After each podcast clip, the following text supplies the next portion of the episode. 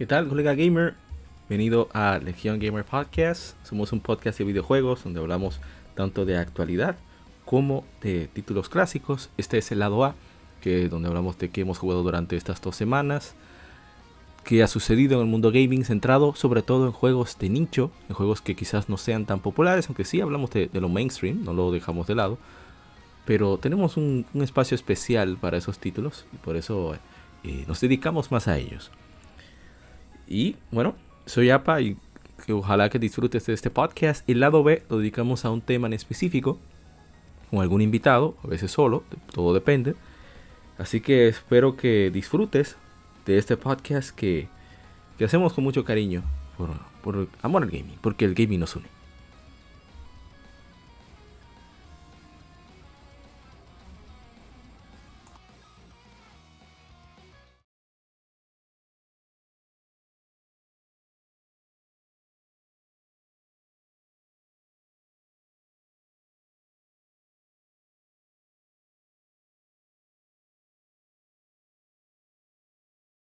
Somos Legión.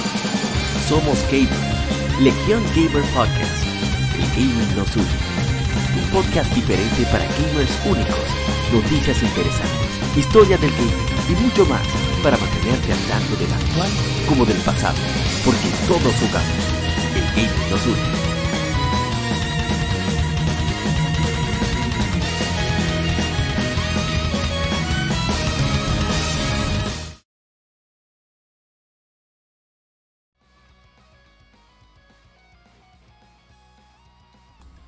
¿Qué tal, colega gamer? Bienvenido a The Game Gamer Podcast, edición número 131, lado A, donde tenemos varias informaciones cuales eh, queremos compartir contigo. Esperamos que sea de tu, de tu agrado. Y bueno, vamos a hablar de todo un poco, de qué ha sucedido con el State of Play. No vamos a hablar del State of Play en sí, sino vamos a centrarnos en las informaciones que nos proporcionó el evento. Como saben, yo trato de evitar siempre los eventos, porque yo eh, tengo un poco de alergia, la mayoría me aburre mucho. Así que yo simplemente leo los resúmenes y de ahí saco lo que más crea conveniente compartir.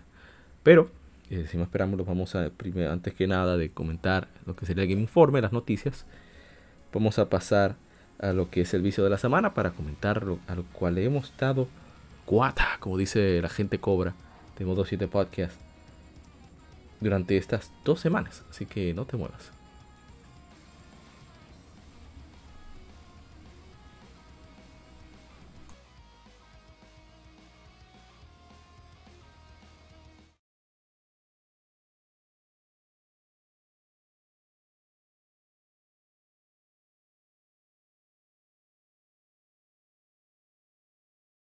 Semanal.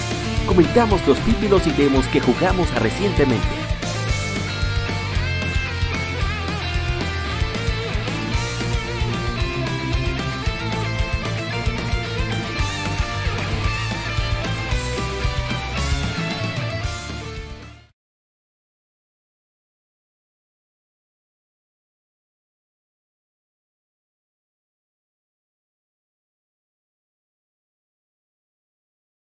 Bien, durante esta semana hemos eh, tenido un vicio bastante variado.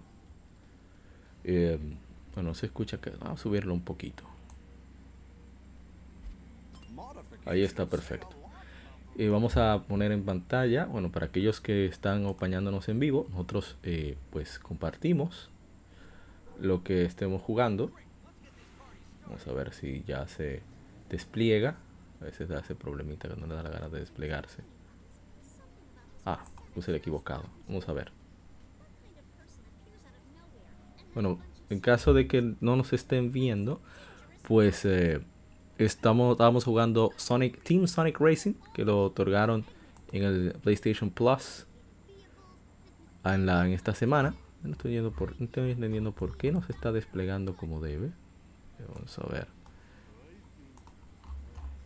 Y la verdad es que me ha sorprendido muy gratamente debido a que tiene el gameplay muy similar a lo que fue Team Sonic Racing. Que no sé si algunos lo recordarán. Es un juego bastante divertido. Oh, saludos Wonder Pop, feliz viernes.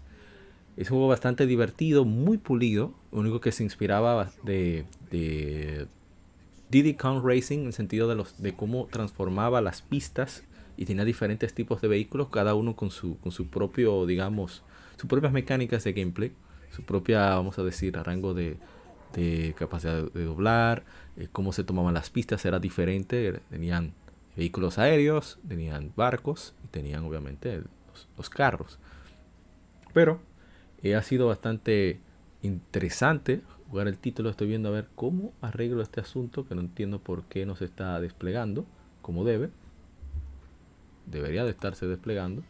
Pero bueno, son las cosas que pasan cuando menos las esperas. Voy a ver si puedo configurarlo mientras estamos online.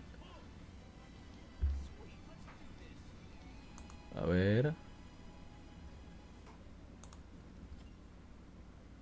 Ahora sí. Ahora sí estamos hablando.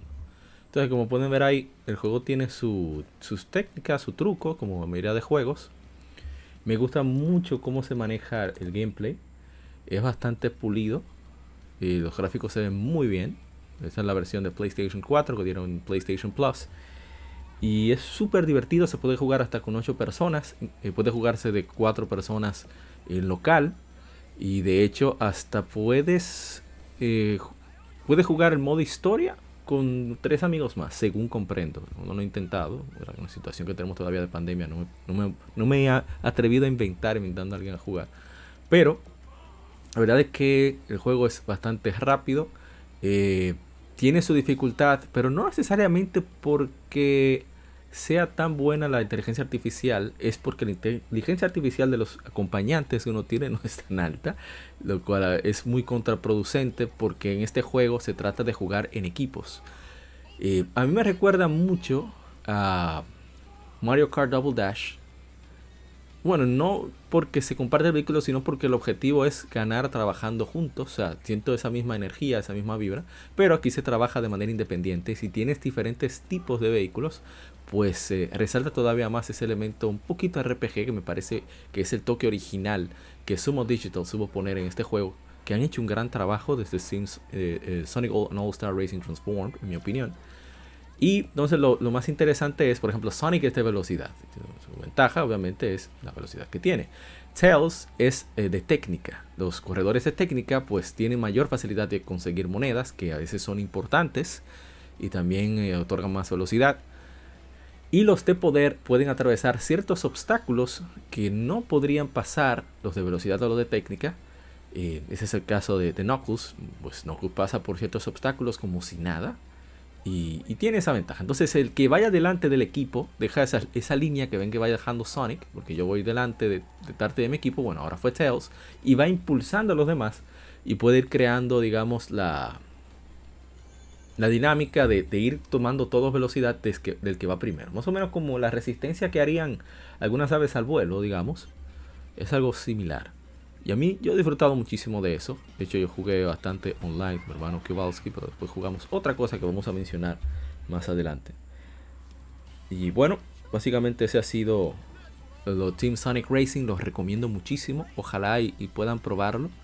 Eh, a mí me agradó, pero, pero bastante.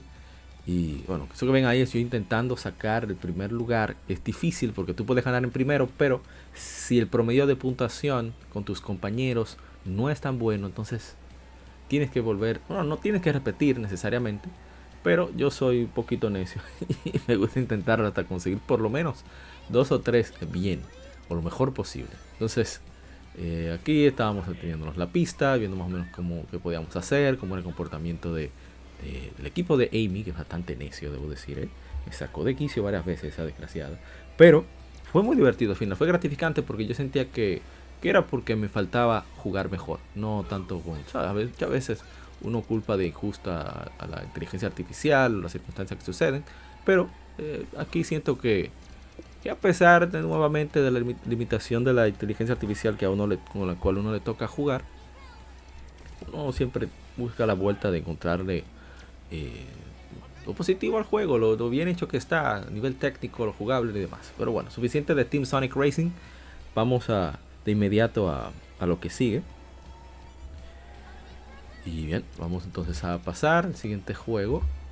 A ver, estoy un poco perdido aquí. Ahora sí. muy divertido ese juego.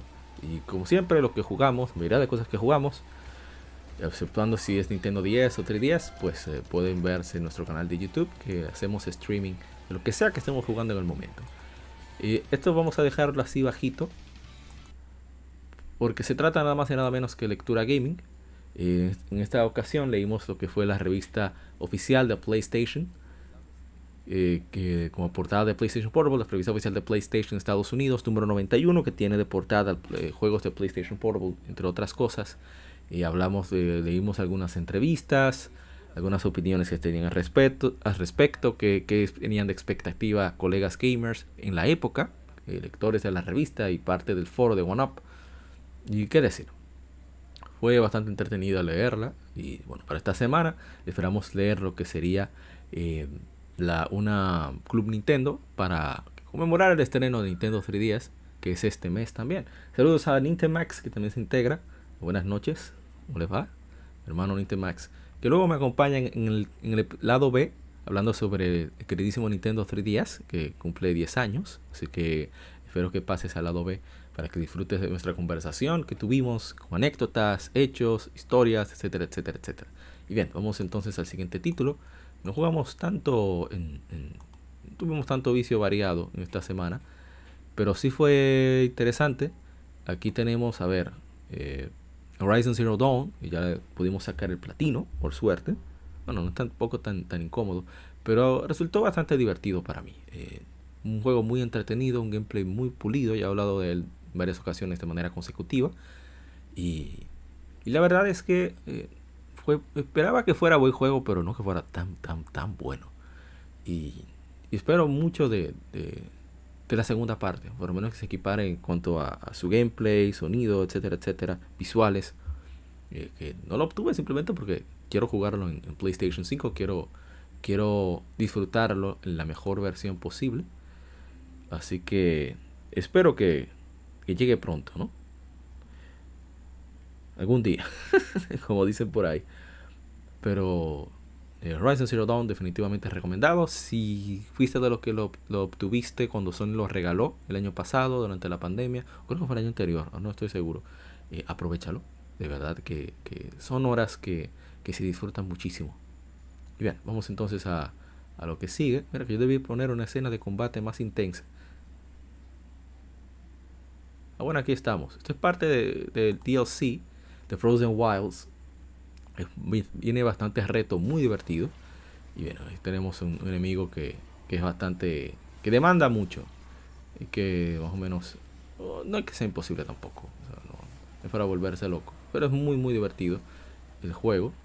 Eh, eh, la genialidad de cómo convirtieron. Eh, cómo hicieron animales mecánicos. Eso yo se lo aplaudo, pero, pero por un millón y la verdad es que cree gran trabajo de Guerrilla. Como ellos adaptaron el conocimiento que tenían en crear ese mundo eh, bien ah, industrializado de, de, Killzone, como ese motor que se usó para un juego que no le fue tan bien en ventas como Killzone Shadowfall. Miren lo que se transformó. Eso, eso es perseverancia, sagacidad, creatividad. Así que gran trabajo de, parte de Guerrilla Games con Horizon Zero Dawn. Vamos entonces al que sigue. Este es casi, no una sorpresa, sino que por insistencia de mi hermano Kowalski, sabe quién es Kyoshop, eh, me dijo, vamos a jugar el, el Ghost of Tsushima. Yo estoy reticente a jugar Ghost of Tsushima, estoy negado a jugarlo, porque yo quiero disfrutarlo ya como última obra de de Soccer Punch. Soccer Punch es un estudio que yo le tengo bastante respeto y mucho cariño porque eh, son muy, muy creativos, muy atrevidos de hecho, y, también saben aprovechar mucho de las herramientas y sobre todo de los recursos. O sea, uno ve el cambio y, todo el aprendizaje que realizan esta gente de entre una entrega y otra. Es decir, yo jugué Sly Cooper de PlayStation 2, en la versión la Sly Collection de PlayStation Vita, espero conseguir la de PlayStation 3 para jugar en stream. Y me encantó el juego. O sea, mira que yo no soy fan del sigilo, ni nada de eso. Eh, pero, ok, terminé Sly Cooper, quedé encantado. Cuando juego la segunda parte, eh, Among Thieves, o Hunger Among Thieves, creo que se llama, no recuerdo ahora, quedé sorprendido. Digo, wow, pero esta gente está completamente desquiciada. ¿Cómo pudieron hacer una mejora tan grande de prácticamente uno o dos años? Y luego juego Infamous, me, me gustó mucho Infamous, pero cuando juego el 2, quedo anonadado. Y luego con el 3 todavía más, todavía ese juego se ve muy bien. Entonces cuando veo este juego en movimiento en mi PlayStation 4 base, yo tengo un PlayStation 4 base de, bueno, aquí le decimos el, el gordo, el fat. Yo digo, pero es que no es posible que este juego esté corriendo de esta manera en mi PlayStation 4 que ya va para va a cumplir 6 años. ¿Cómo es posible? Bueno, cumplió 6 años ya. Conmigo. Yo, pero, pero, ¿qué rayo, qué brujería hicieron esta gente? O sea, miren lo rápido que carga ese juego. Y lo, lo, ok, no va a 60 cuadros por segundo, pero va bastante consistente, bastante bien, con muchos detalles, mucho trabajo de, iluminación, de sombras. Y, miren cómo cambia incluso cómo se queda la, la sangre, cómo se quedan los, los, cadáveres de los enemigos. Es cierto que se está enfocando mucho en el combate que estoy teniendo. Pero rayos, rayos, señoritas, señorita qué buen trabajo de parte de Soccer Punch. La verdad es que me gustó mucho. Pero entonces vamos a, la parte que, nos toca, que nos compete, que es que ellos crearon de manera gratuita, aunque no sé si todos estos modos están incluidos porque ellos dieron una parte en el PlayStation Plus. Yo me pregunto, ¿cómo rayos esa gente hicieron esa expansión tan chévere con su historia? ¿eh? Pero no solamente que tiene su historia, es, es que es todo un, un, mundo aparte que tiene el, Samurai Legends. Digo, perdón, el Ghost of Tsushima Legends. Que la verdad es que está súper, súper divertido. Yo, yo no estaba, no estaba hecho, les repito, no tenía muchos ánimos de, de, jugarlo. No porque pensaba que fuera malo nada, sino que no, no quería perderme la sorpresa y la verdad es que me, me ha dejado con muchas ganas de, de jugar eh, Ghost of Tsushima, el single player, el, el, la campaña. Me ha gustado muchísimo el, el trabajo de. El gran trabajo de, de, de Soccer Punch en, en, la ambientación. El gameplay, ok, el gameplay no es que sea algo complejo ni una cosa de otro mundo, pero, pero cumple muy bien su cometido, está muy bien planeado. Incluso le agregaron targeting para arreglar el juego. Como el dodge funciona muy similar no recuerdo el nombre de este señor que se le llama el último ninja, sé que su nombre es Masaki. Eh, pueden buscar en YouTube, no recuerdo en verdad el nombre, mis disculpas. Pero si ven los movimientos que hace, son mucho de evasión, una evasión muy mínima, con tal de aprovechar lo más posible el movimiento, eh, eh, su, ¿cómo se diría? Capacidad de vista cinética y, y de aprovechar la energía, moverse lo menos posible. Y y está muy bien realizado lo que es lo que concierne a, a la coreografía de combate en, Ghost of Tsushima. Y eso está divertido. Yo tenía mucha preocupación cuando se anunció por primera vez el juego de que no iban a cumplir, como estudio occidental, que a veces descuida mucho esa parte. Se lo podemos notar, por ejemplo, con The Witcher 3, eh, The Wild Hunt. Eh, para mí es, eh, no, no es muy satisfactorio el combate de The Witcher 3. No es malo, ¿eh? No es malo, pero no es tan... Sin embargo, aquí ha sido bastante está bien pulido, simple, pero muy pulido, con, con diferentes eh, maneras de tú poder concretar un, ataque. Tú puedes, no sé, puedes ir con sigilo, puedes jugar más sucio, puedes ir eh, limpio, o samurai. En fin, eh, de verdad es que si ven, tienen la oportunidad de disfrutar de Ghost of Tsushima, eh, no se la pierdan. Yo agradezco a mi hermano Willy Excunta, que ha pasado por aquí por el podcast y estuvo con nosotros en el especial de Game Boy Advance y en otros, en otros episodios del podcast, como de Chrono Trigger y demás, que él me, me regaló Ghost of Tsushima. Eh, y la verdad es que yo se lo agradezco muchísimo, que, que es una joya de juego definitivamente, una joya de la generación. Así que, qué juegazo. Tremendo multiplayer. Que lo dieron en el Plus, es que tienes PlayStation Plus, pues agrégalo aunque no vayas a jugarlo de inmediato. Entonces, a ver, a ver, a ver. Vamos entonces con el siguiente juego. Que, que son menos juegos que tenemos el vicio de la semana, pero hemos integrado, hemos, nos hemos eh, dilatado más hablando de ellos. Vamos entonces al que sigue. Que es el último de la tanda. Que no vamos a hablar tanto porque ya hemos abarcado mucho sobre él. en todos los episodios. Oh, pero no debía maximizar, debí primero cortar. Ok.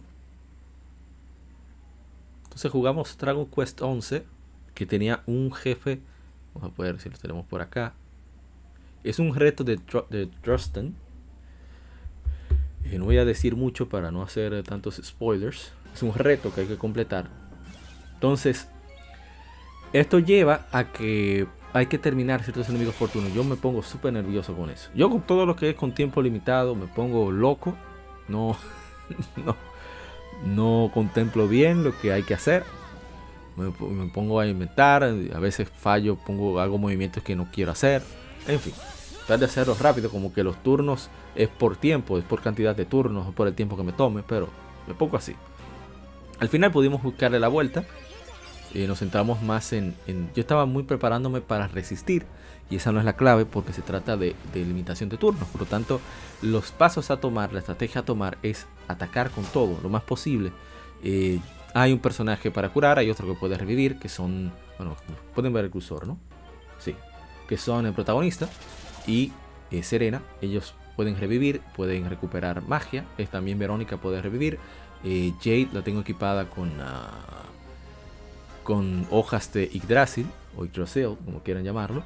Entonces, lo que se hace simplemente es pues tratar de mantener vivo lo más posible a quien puede crear los puffs o, fortalecer el ataque, también bajar el ataque del enemigo, esa es una estrategia que me gusta utilizar mucho, pues mantengo siempre la prioridad en Verónica y en el protagonista debido a que puede dar, tiene una gran variedad de movimientos y pueden quitar bastante. Con Jade no me preocupo tanto debido a que tiene una habilidad que le sube tanto la defensa como el ataque, así que eh, la dejo un poco de lado. Claro, me subo la defensa un par de veces. Eh, y bueno, al final eso fue lo que hicimos. Vamos a ver si encontramos donde... Ah, creo que es por acá donde logramos vencerlo. Sí. Fue por aquí. Entonces, eh, Dragon Quest 11 es una obra maestra, uno de los mejores RPG en la actualidad, en mi opinión, y de todos los tiempos gráficos impresionantes, un arte bellísimo. La, partitura, aunque esta es la versión vanilla, la original, no es tan majestuosa por mañas de, paz de cáncer del maestro Koichi Sugiyama, pero eh, no deja de ser una obra súper disfrutable con personajes que, adorables, que dejan querer, que, que los sidequests son divertidísimos, algunos son eh, exigen como demás, no hablo de dificultad, sino que muchos están relacionados con la suerte. Pero, eh, qué gran juegazo. Dragon Quest 11, Echoes of an Elusive Age. Ecos de una era perdida. Para Nintendo Switch, esta es la versión definitiva, igual para Xbox One y para PlayStation 4. Sin olvidar la versión para, para PC. Y bueno, eh, vamos a dejar hasta aquí lo que sería el vicio de la semana. Ah, yo anuncié el vicio de la semana. No, no lo anuncié. Oh my god. Yo lo anuncié. Vamos a ver, vamos a ver. Estoy confundido con eso. Ah, sí, sí, lo anuncié.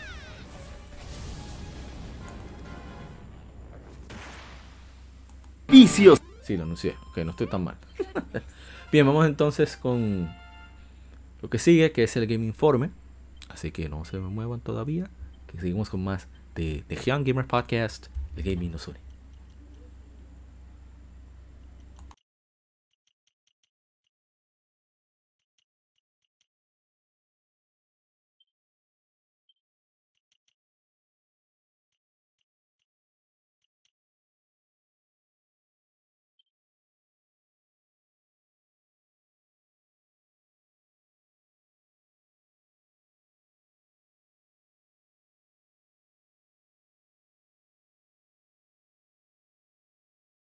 Game Informe. Las noticias de la semana debatidas y comentadas.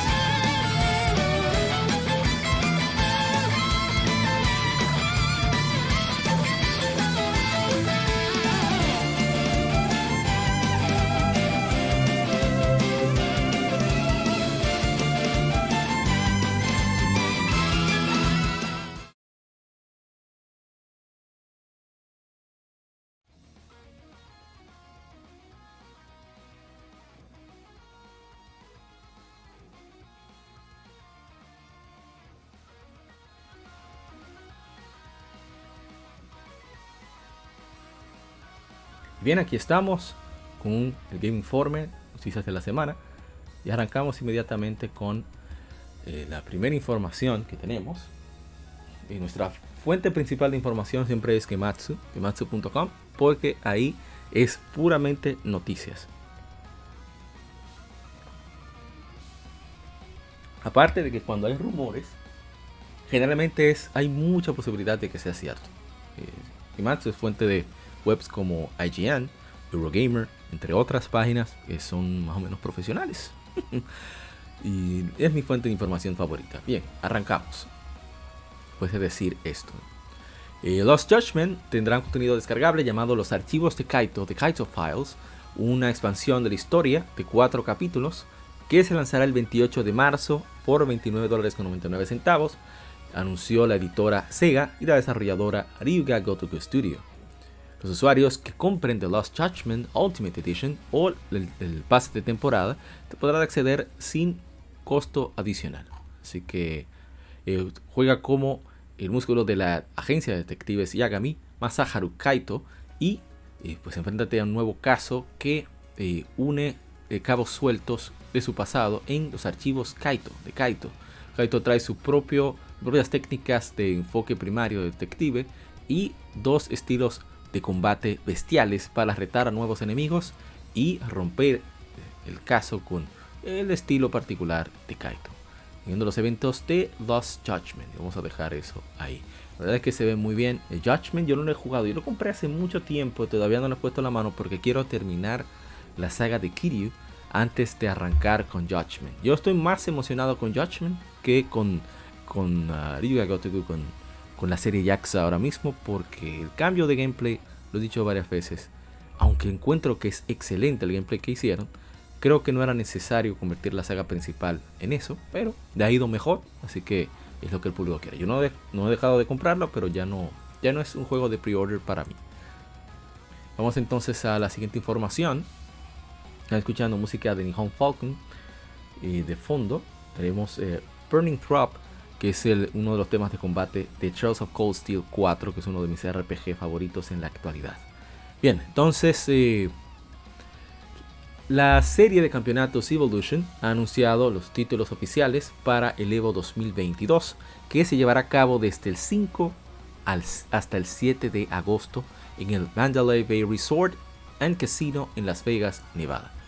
Estos títulos son Dragon Ball Fighter Z, su tercera aparición, Grand Blue Fantasy Versus, primera aparición, Guilty Gear Strife, primera aparición, The King of Fighters 15, primera aparición, Melty Blood Type Lumina, la primera aparición en los Evo, Mortal Kombat 11 Ultimate, segunda aparición en los Evo, Schoolgirls Second Encore, primera aparición en los Evo, Street Fighter 5 Championship Edition, quinta aparición en los Evo. Y Tekken 7, sexta aparición en los Evo.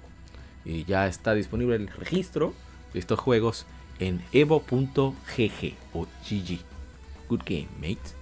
Vamos entonces con, ahora escuchan más música de Falcon de, de, 7 Backend Interface. Backend Interface, bastante extraño el título. Bien, entonces eh, eh, tenemos otra información, es que Disgaea 6 Complete se lanzará para PlayStation 5, PlayStation 4 y PC el 28 de junio en América y Europa, anunció la editora NIS, bueno, que también es, parte de, la desarrolladora, NIS América, NIS América, Nippon Ichi Software. Usuarios que compren la versión de PlayStation 4 podrán obtener la versión de PlayStation 5 sin costo adicional. En Japón, la versión de PlayStation 5 de Disgaea 6 Defiance of Destiny incluye el mismo contenido que Disgaea 6 Complete, saldrá el 15 de junio. Una versión para PlayStation 4, Disgaea 6 Defiance of Destiny, eh, ya está disponible en Japón. Así que parece excelente que llegue este juego por fin a, Occidente. La verdad es que el jueguito se ve bastante bien. Y me llama mucho la atención. Vamos a ver si consigo el 5. No lo tengo todavía en PlayStation 4. Y, bueno, qué bueno que por fin se acordaron de nosotros los usuarios de PlayStation. Uh, digo, hablo por mí, ¿no? Eh, para disfrutar de, la saga Disgaea. A mí me encanta la saga. las, pocas series de, estrategia, RPG estrategia que disfruto. Por la gran libertad que te permite el juego. Y lo, lo cómico que es de por sí. Así que vamos a ver cuándo cae un día de estos. Y miren que cómo se ha acelerado mucho los lanzamientos y con los, las editoras japonesas, NIS América, aunque es NIS América, es, es una rama, un, ¿cómo se dice? olvidé el nombre. Dicen, no headquarter, el nombre es, eh, bueno, sí, una rama, una sucursal de NIS, Nippon Ichi, Nippon Ichi Software, en, para América y, bueno, para Occidente en general. Así que qué bueno que continúen así, acelerando mucho los lanzamientos para este lado del mundo. Bien, en otra información, pues Capcom ha anunciado este juego Exo Primal, un, juego de acción basado en trabajo en equipo eh, para PlayStation 5, Xbox Series, PlayStation 4, Xbox One y PC a través de Steam. Se lanzará en 2023. Voy a leer el, eh, cómo explica. Eh, Exoprimer trae una nueva experiencia multijugador, enfocándose en cooperativo, pero con un lado competitivo. En el modo principal del juego, Dino Survival, los equipos enfrentan, luchan por cada aliento contra incontables dinosaurios mientras corran para completar misiones antes, de los escuadrones rivales en combates de 5 contra 5. Una mezcla dinámica de objetivos mantiene a los jugadores atentos y se asegura de que cada enfrentamiento sea diferente del último. Exo Fighters tendrán, o Exo Luchadores tendrán que mantenerse en, atención mientras que cambia la transición, eh, mientras cazan transición hacia preciado, preciado, preciadas entregas de paquetes o última resistencia contra asaltos eh, sin piedad. Equipos, eh, equipos, opuestos incluso tienen la oportunidad de atacar adversarios cara a cara para impedir su progreso. Bien, aunque Exoprimal se enfoca en multijugador, tiene una narrativa esparcida en el juego. Los jugadores pueden meterse en la rica historia del juego, personajes coloridos, al desbloquear nuevos elementos de historia pondrían las juntas para tratar de, resolver el misterio detrás de ese, ataque de dinosaurios. el juego no se ve mal.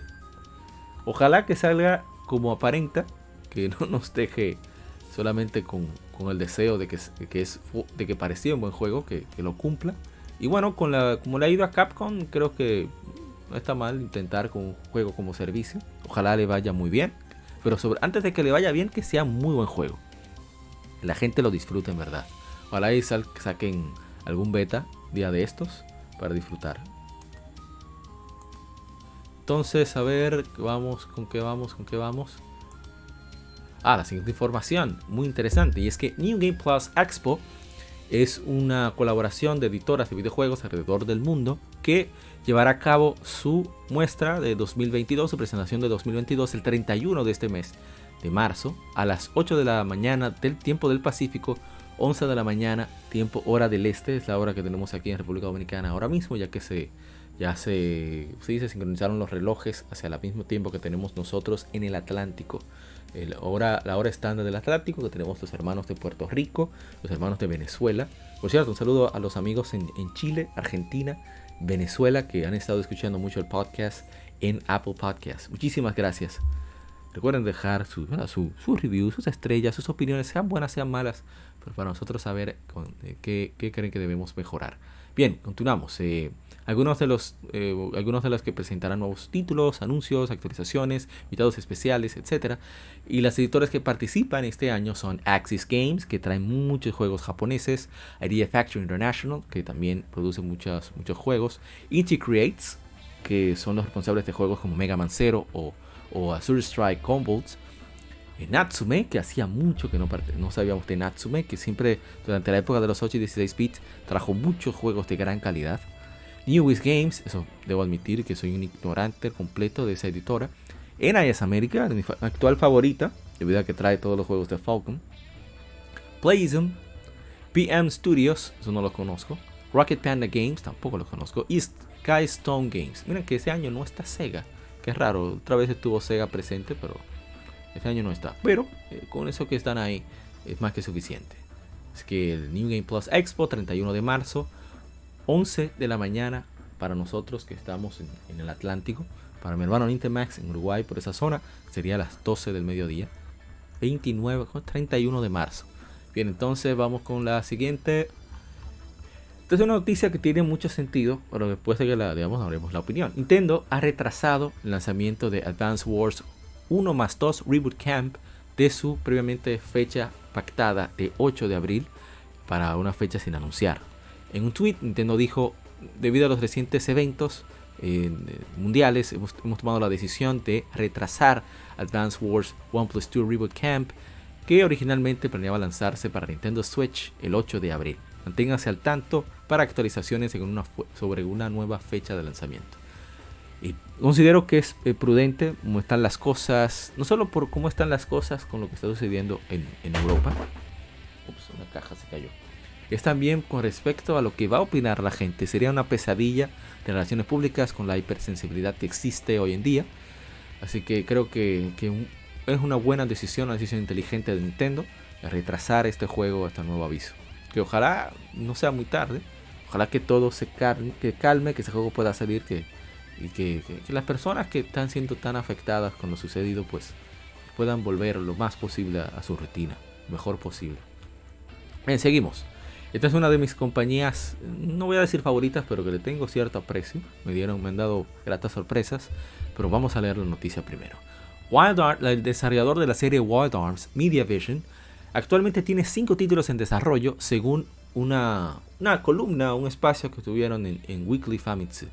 Media Vision también lanzó una cuenta oficial de Twitter hoy con la cual planea compartir actualizaciones de nuevos títulos, información de reclutamiento y más mientras se acerca su trigésimo aniversario en 2023. La compañía fue fundada el primero de marzo de 1993. Wow, yo no sabía de esa fecha, ¿por qué no leí? Porque no dijeron eso, eso antes.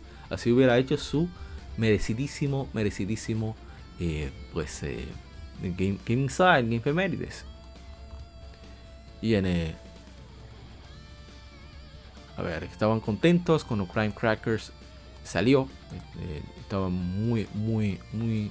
En aplauso y felicitaciones de Sony. Takashi Fukushima, el presidente, dice que, estaban muy, muy orgullosos. También estamos trabajando en cinco títulos para consolas así como para móviles, viendo tanto eh, con propiedad original como con externo. Eso quiere decir que pueden trabajar en un nuevo Wild Arms, ojalá que sea para, para PlayStation 5 o PlayStation 4. No sabemos, estoy, sé que estoy pidiendo mucho, pero ojalá. También podría ser, eh, no sé, eh, Digimon Story. Ellos son los responsables de Digimon Story, los últimos dos, Hacker's Memory y, ¿Cómo se llama el otro? Lo tengo por ahí guardado. Oh, pero ¿dónde lo tengo? Oh no, Demon Story Cyber Sleuth. Y el otro Cyber Sleuth Hacker's Memory. Esas son las dos. Voy a ver la carátula para recordar los nombres. También tenemos eh, cosas que se ven más realistas en lugar de estilo anime. Eh, eso no me llama tanto, yo me gusta el estilo anime que ellos hacen. Eh, Harumi Umezawa, producción de Media Vision, dice, creo que podremos revelar el título que, que más tiempo llevamos, cerca de un año, lo más pronto posible, pero eso depende de la editora. Estamos principalmente buscando reclutar staff con eh, mucha experiencia en juegos de alto calibre eso incluye, personas con experiencia en Unreal Engine, iluminación, look, experiencia de look death y eh, artistas de, rigor. Bueno, no entiendo la rigging. No sé si tiene que ver con textura, no estoy muy seguro de qué quiere decir. Qué interesante que hicieron Unreal Engine. Me está gustando mucho que los japoneses estén centrándose en Unreal Engine. Porque eso quita mucho tiempo de, investigación y desarrollo de sus propias tecnologías. Eh, creo que es mejor que se enfoque más en el contenido más que en la parte técnica, en el sentido de, crear las herramientas. A ver, Kentaro Motomura, eh, manager general, administrador general, estoy trabajando un título original con creadores que conozco muy bien de mi experiencia previa en Sony. Mm, eso me gusta. Continuamos. Siento que los juegos, los juegos en el mercado japonés están perdiendo su vigor. Algunas compañías no tienen elección, pero ponen sus esfuerzos en el mercado internacional por esta razón. Bueno, no hay de otra, ¿eh? No hay de otra, debido a que los japoneses se están, están centrando mucho, me refiero al público japonés, en los portátiles, sea, Nintendo Switch, pero sobre todo en móviles. Entonces, aquí en Occidente, como que todavía vemos, eh, cuando se anuncia algún RPG. No es que a los japoneses no les gusten los RPG, pero hay como mucho espacio para, para el desarrollo, para los juegos desarrollados con, con calibre, alto calibre técnico. Queremos revitalizar el mercado de videojuegos japoneses antes que nada. Como resultado crear títulos que sean muy muy adoptados, bien adoptados en, el exterior. La revista también presenta eh, arte de nuevos, nuevos, los nuevos títulos de Media Vision, incluyendo a una mujer con una cola de caballo, eh, una área urbana que parece de Tachikawa, que está en flamas, en llamas, y altares también que salen en las llamas. Aquí tenemos las informaciones si quieren verlo. Eso no parece una cola de caballo, pero se ve bastante eh, mm, interesante. Si diría la gente cobra que se ve bastante bien. Miren qué, qué interesante eso también. Eso me huele a Digimon. No sé. No sé qué pensarán ustedes. A mí me huele a Digimon eso. Y eso también. Eso de los altares que van surgiendo. Eso ve muy interesante eso. ¿eh? Vamos entonces con lo que sigue. Y es que Square Enix y la desarrolladora Soleil, no, conozco esa desarrolladora, siendo sincero, han anunciado Valkyrie Elysium, una nueva, una nueva RPG de acción en la serie, de la serie Valkyrie para PlayStation 5, PlayStation 4 y PC a través de Steam. Se lanzará en 2022. El trailer provee una primera mirada al protagonista del juego, una joven Valkyria, que eh, tiene la misión con el destino del mundo por el All Father, el Padre, el más poderoso de todos los dioses y eh, gobernante de toda la creación. Ella enfrentará a varios enemigos en su misión y debe utilizar una variedad de armas, magia y el poder de sus aliados para prevenir el Ragnarok, destrucción del mundo. Y ahí vemos imágenes. Eh, voy a poner el, trailer. El juego no, no, está muy espectacular, que digamos. Es un cambio radical a la fórmula de Valkyrie Profile. Es un juego directamente de acción. Valkyrie Profile originalmente mezclaba tanto elementos de acción como lo que era los RPG por turnos. Si, han visto el Exist Archive que hemos hecho stream varias veces, que lo hizo Triace junto con Axis, con Axis no, con, uh, oh Dios mío, Spike Chunsoft, y Axis lo publicó aquí en Occidente, pues ese es el gameplay de Valkyrie Profile. Y creo que jugamos, sí, jugamos el 2 el año pasado eh, para PlayStation 2. Y pueden revisar también, ese es el gameplay de Valkyrie Profile. Y esto no es. No obstante, a mí me alegra el simple hecho de que el juego, la saga, regrese.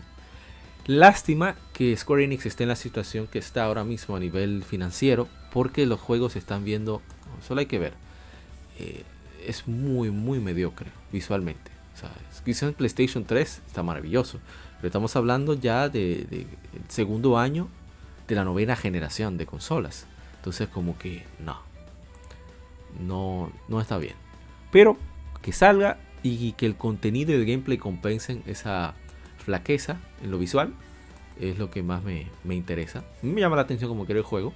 No es un juego que me interese hacerle pre-order, eh, preordenar, pero yo espero que salga bien, sea como sea. A ver, eh, nos dice, tiene la música del maestro Motoi Sakuraba, eh, una dirección con mecánicas de combate clásico, movimientos, sistema de combos, imaginados para un RPG de acción. presenta diseños por Yuya Nagai de Side Designation. Es un RPG de acción con una historia épica, con entornos hermosos, un nuevo sistema de combate rápido que combina estrategia, acción y un sistema único de combo que probará tu habilidad para pensar y reaccionar. El juego se lleva a cabo en un pasado distante, donde el mundo, en un mundo donde Ragnarok, el final de los tiempos, está muy cerca de los reinos.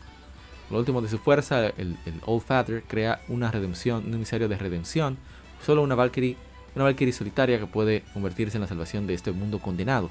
Esta brava, esta valiente guerrera desciende hacia la, tierra arruinada, encuentra muchos retos y descubre las verdades, la verdad escondida de su destrucción inminente. ¿Qué pensará de este mundo irracional? ¿Y qué final elegirá para este? El gameplay de Valkyria Elysium. Estoy viendo si dice algo de la experiencia. No, veo que dice mucho. Pero bueno, el juego va a llegar. Eso es lo importante.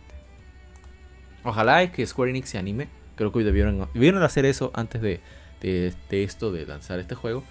Puedes lanzar un remaster, una colección de los Valkyrie. Valkyrie Profile 1 para ver eh, Silmeria, eh, Lenneth. Para las consolas actuales. Creo que hubiera sido más acertado primero, plantear el mercado. Con eso incluso consiguen fondos para que trabajar lo visual de este juego. Pero eso soy yo, ¿quién soy yo? Yo solo soy un gamer más. vamos entonces a lo que sigue.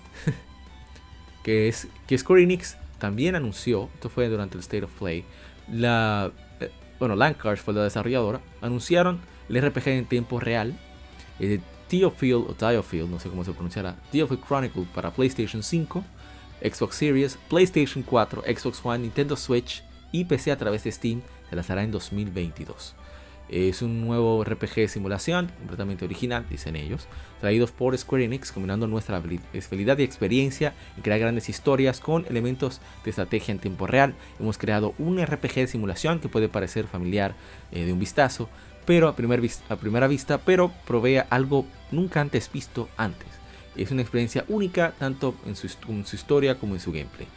Un nuevo RPG de Square Enix eh, tiene eh, historia épica de guerra y honor, un mundo eh, usando gráficos hermosos que mezclan fantasía, en, eh, época medieval, con influencias de la época moderna, así como un sistema de batalla innovador, profundo e innovador. sistema de batalla en tiempo real. A ver si veo. Ah, mira, escenas de diorama, ¿eh? ¿Qué les parece eso? ¿Qué se parecerá? Fantation de, de Sakaguchi.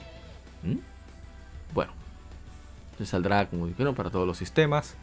Eh, tendrá voces en japonés y en inglés. Tendrá textos en japonés, inglés, francés, alemán y chino, tanto simplificado como tradicional. Bueno, no está en español, qué mal. Y está desarrollado entre Square Enix y Landcars. Eh, a ver si vemos algún nombre que yo conozca. Yo no conozco mucha gente de ahora.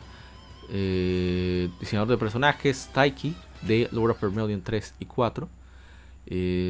artista conceptual, Kamiko Kamiko, Koryu, Kamiko Kuryo, Isamu, eh, de Final Fantasy 12 Final Fantasy 13, compositores Ramin Jawadi, Brandon Campbell, de Game of Thrones. Wow, estará un dinero ahí, ¿eh? A ver qué más tenemos. Si dice algo interesante. Bueno, vamos a dejarlo ahí.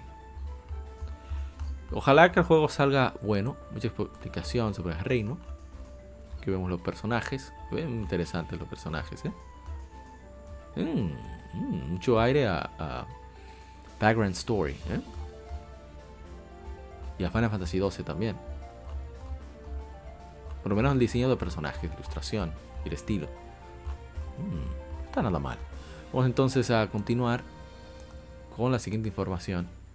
Y es que eh, también en el, State of Play, Sony anunció junto con House Marquee el lanzamiento de la versión de la actualización 3.0 para Returnal que es eh, subtitulada Ascension, que saldrá este 22 de marzo. Esta versión agrega un modo cooperativo que permita, permita jugar todo el juego con un amigo online, así como la torre de Sisyphus, un guante de, ascendiente, una parte ascendiente que incrementa las fases peligrosas y cada una contiene 20 pisos. Me parece genial, genial que premien, premien a los jugadores después de apoyar este proyecto de Returnal, mucha gente le corrió. Eh, qué bueno que vayan a agregar modos cooperativos. Es una característica muy particular de House Marquee. Es parte del, sello de identidad de este desarrollador. Y qué bueno que, pues, que han tomado la decisión de, de tomar en cuenta agregarlo, aunque sea de manera posterior, ¿no? Y es una forma de revitalizar el juego, darle más valor y así quizá más gente se motiva a, adquirirlo de alguna manera u otra. Y ojalá que, les vaya súper bien. Y la verdad es que me alegro mucho por, sobre todo por Hearts Marquee que no estaba en una muy buena situación. Esa compra por Sony vino como eh, les vino excelente. Y ojalá que sigan haciendo proyectos interesantes mientras eh, continúen con ahí con, Sony en, esta nueva etapa del estudio con, con mayor presupuesto, mayor experiencia, mejor experiencia y, y más herramientas, sobre todo. Bien, entonces, ¿qué más tenemos acá? Eh, JoJo's Bizarre Adventure, eh, anunciado por la editora Bandai Namco, la desarrolladora CyberConnect 2. Eh, JoJo's Bizarre Adventure All Star Battle Art para PlayStation 5, Xbox Series, PlayStation 4, Xbox One, Nintendo Switch y PC. Se lanzará a inicios de otoño.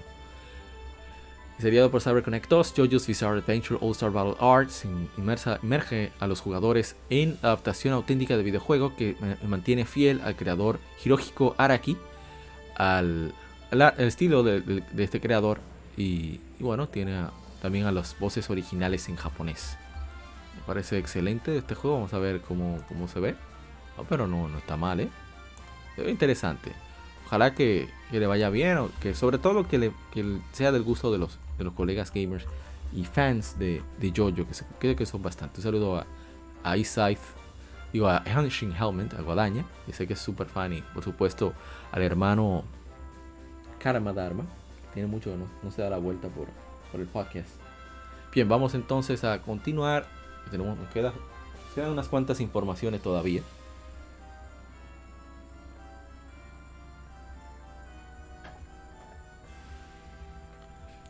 Konami, fue una sorpresa, anunció Teenage Mutant Ninja Turtles The Kawabonga Collection. En el, en el Telegram de modo 7 estaban bromeando con cómo lo doblaron una de las películas. No voy a decir cómo fue. Saludos a todo el equipo de Modo 7 Podcast.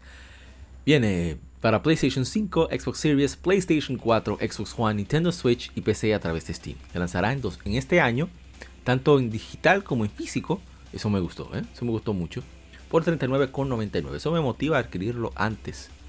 Esta colección de 13 clásicos eh, tendrá a las tortugas persiguiendo a Shredder, a Destructor, así como eh, luchando contra el, clan Pie, el Foot Clan, eh, también enfrentándose a Bebop y Rocksteady, no recuerdo los nombres en español.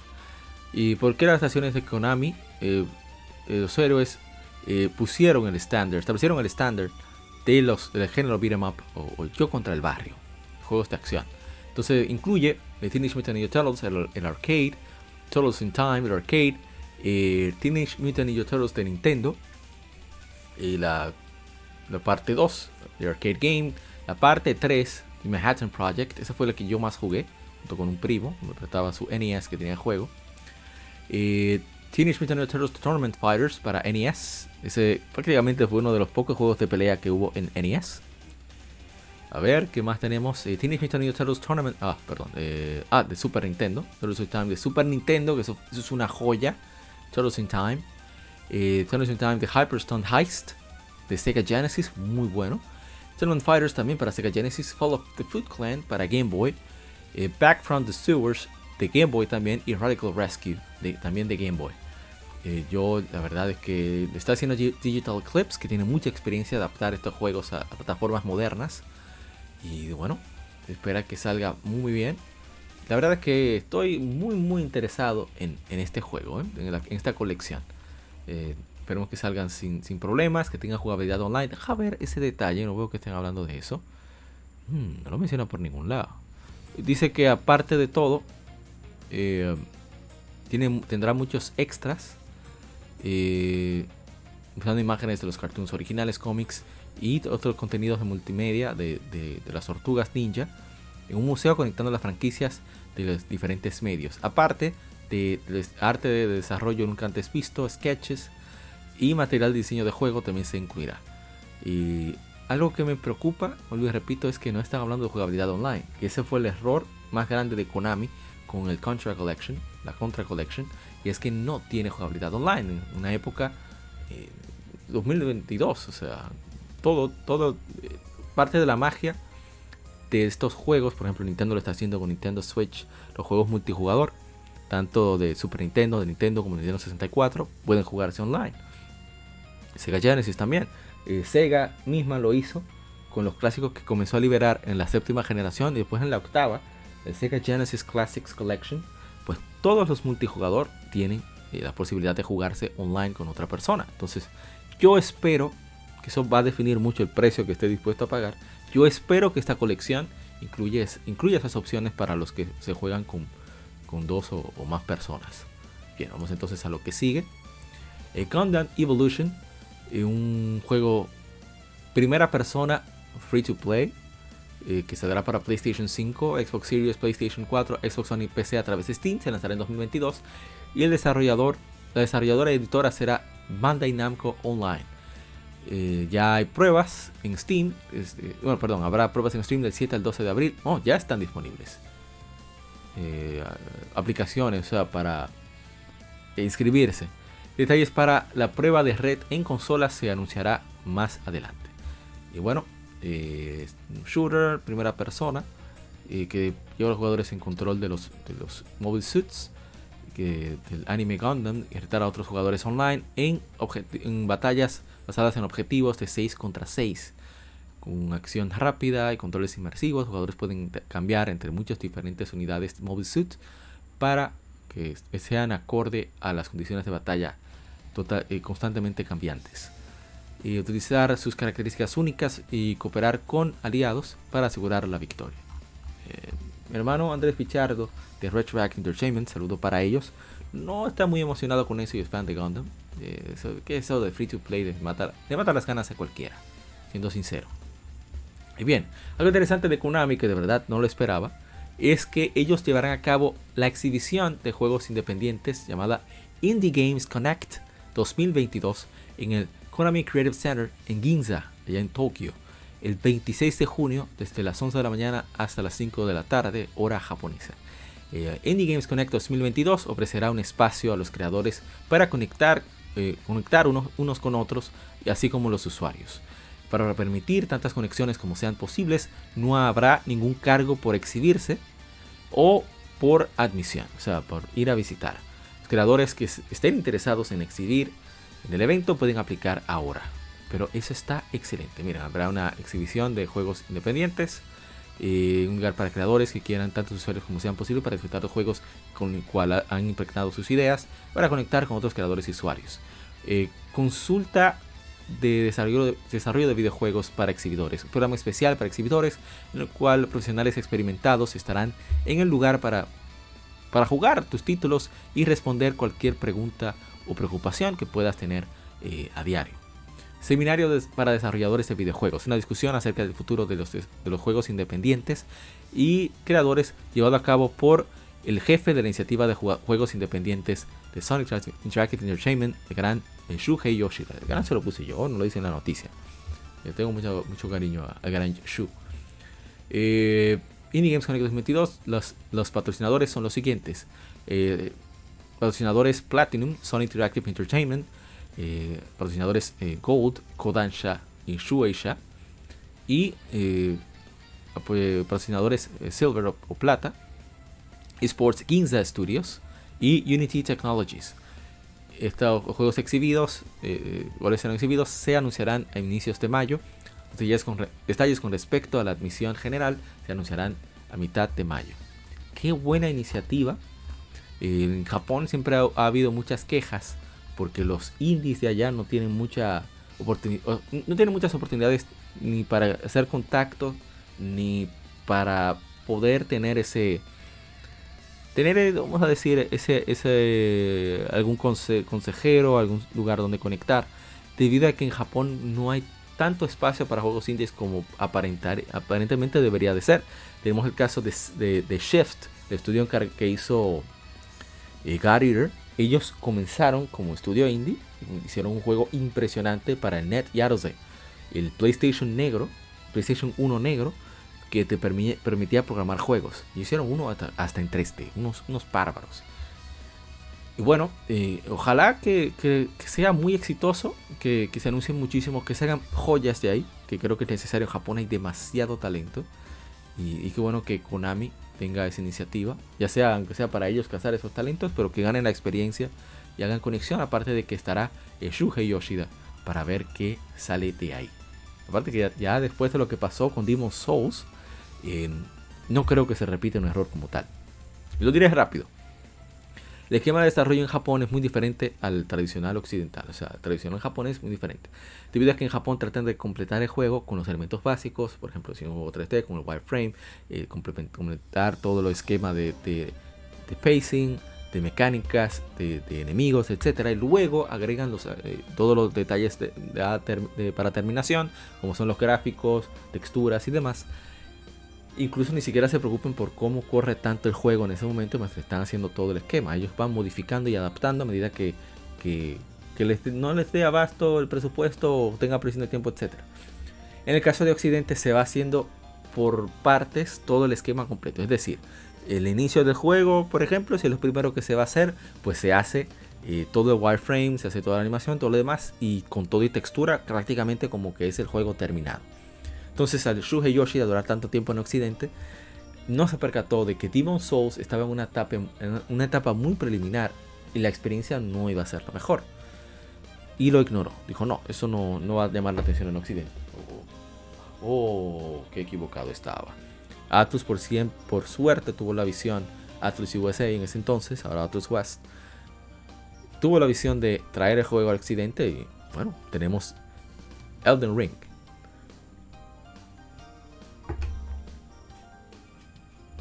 Obviamente, aparte del trabajazo de, la gente del equipo de Miyazaki y, y Front Software. Pero bien, continuamos con la información. Eh, Elden Ring, pues eh, ha logrado un total, mira que lo mencionamos ahorita, de distribución y ventas digitales han pasado las 12 millones de unidades, anunció la editora Bandai Namco, la desarrolladora Brown Software. Más de un millón de unidades se vendieron en Japón. O sea, miren interesante que donde menos vendió fue en Japón. Y Elden Ring se lanzó para PlayStation 5, Xbox Series, PlayStation 4, Xbox One y PC a través de Steam el 25 de febrero en todo el mundo. O sea, estamos hablando de menos de un mes. Y ya vendieron lo que le tomó años a Dark Souls 3 conseguir. Más de lo que consiguió Dark Souls 3. Y, bueno. Vamos a ver que los comentarios. Vamos a ver lo que dijo el maestro Hidetaka Miyazaki. Ah, pero no es Miyazaki. O me equivoqué. Pero vamos a, leer lo que ellos dicen. Estoy sorprendido de ver cuántas personas han estado jugando Elden Ring.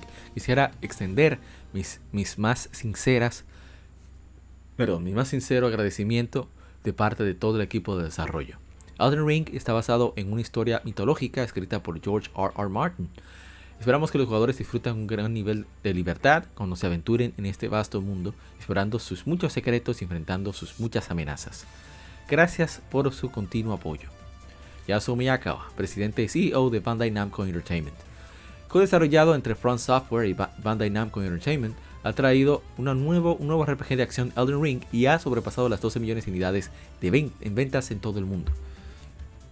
Quisiera tomar esta, utilizar esta oportunidad para dar mi agradecimiento a todos nuestros fans que han traído, eh, que han llevado Elden Ring a su, a su vida de videojuegos. Estoy muy orgulloso de, estar, eh, de haber estado involucrado en traer una maravillosa, un juego tan fantástico y maravilloso a la vida junto a Front Software bajo la guía del director Miyazaki y con George R. George R. R. Martin. Mucho esfuerzo se puso en la creación de Elden Ring para que pudiéramos exceder las expectativas por nuestros fans en todo el mundo. Y de igual manera, quisiera continuar nuestros, nuestros esfuerzos en expandir la marca más allá del juego mismo, hacia la vida diaria de todos. Continuaremos eh, creando disfrute y deleite no, satisfacción a través del entretenimiento para que podamos conectar y, acercarnos más a nuestros fans en todo el mundo. Excelentes palabras tanto de Yasuo Miyakawa como de mi maestro Miyazaki. Que es Miyazaki, yo no estoy seguro ahora. Bueno, el punto es que me parece que no. Es Miyazaki. No estoy seguro. El punto es que miren qué bien que un juego tan japonés en su estilo como está hecho el juego, muy centrado en gameplay, un gameplay muy ¿cómo se dice? Muy práctico, muy pulido, con narrativa, vamos a decir, tampoco evidente, le ha ido tan bien. Sí, que el marketing y todo lo demás, una prueba más de que, de que lo que hay que preocuparse por hacer un producto, no, no quiero decir producto, de crear un juego que hasta el que lo creó lo disfrute pero con su visión, fiel a su visión, fiel a los fans que han llevado, que le han seguido todo este camino. Y, creo que a eso se debe el gran éxito de Elden Ring, que ojalá siga vendiendo muchísimo más. Así que me siento muy contento por From Software, no soy fan de ellos, no soy fan de los juegos Souls, pero me alegra que un juego hecho para los fans de ese estudio haya tenido tanto éxito que haya podido calar en todavía más gente, más allá de los fans fieles. Qué bueno, excelente. Enhorabuena, Front Software, enhorabuena, Bandai Namco. El gran trabajo hicieron. Bien, en otra información, ya casi terminando el Game Informe, y es que Tencent ha adquirido la, mayoría de, acciones en la desarrolladora basada en Madrid, España, Tequila o Tequila Works. Y se fundó en 2009 han hecho varios trabajos como Rhyme, Deadlight, No sé qué Guild, The Sexy Brutal, Brutal, Brutal The Invincible, Invisible Hours y el siguiente llamado Song of Nunu, A League of Legends Story.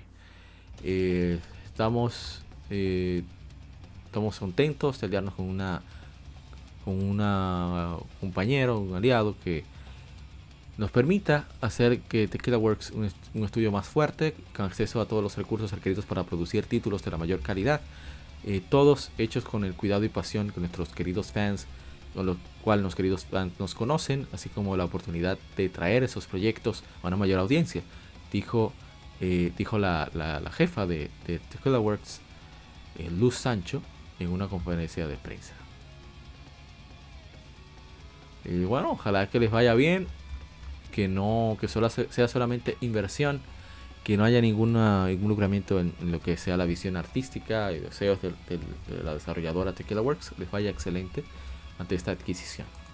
Bien, en otra información que tenemos es que Monster Hunter Rise Sunbreak, expansión, se lanzará para Nintendo Switch en PC a través de Steam el 30 de junio por 39,99 anunció Capcom. Mm, está sonando una de mis piezas favoritas de East 9, Monstrum Spectrum.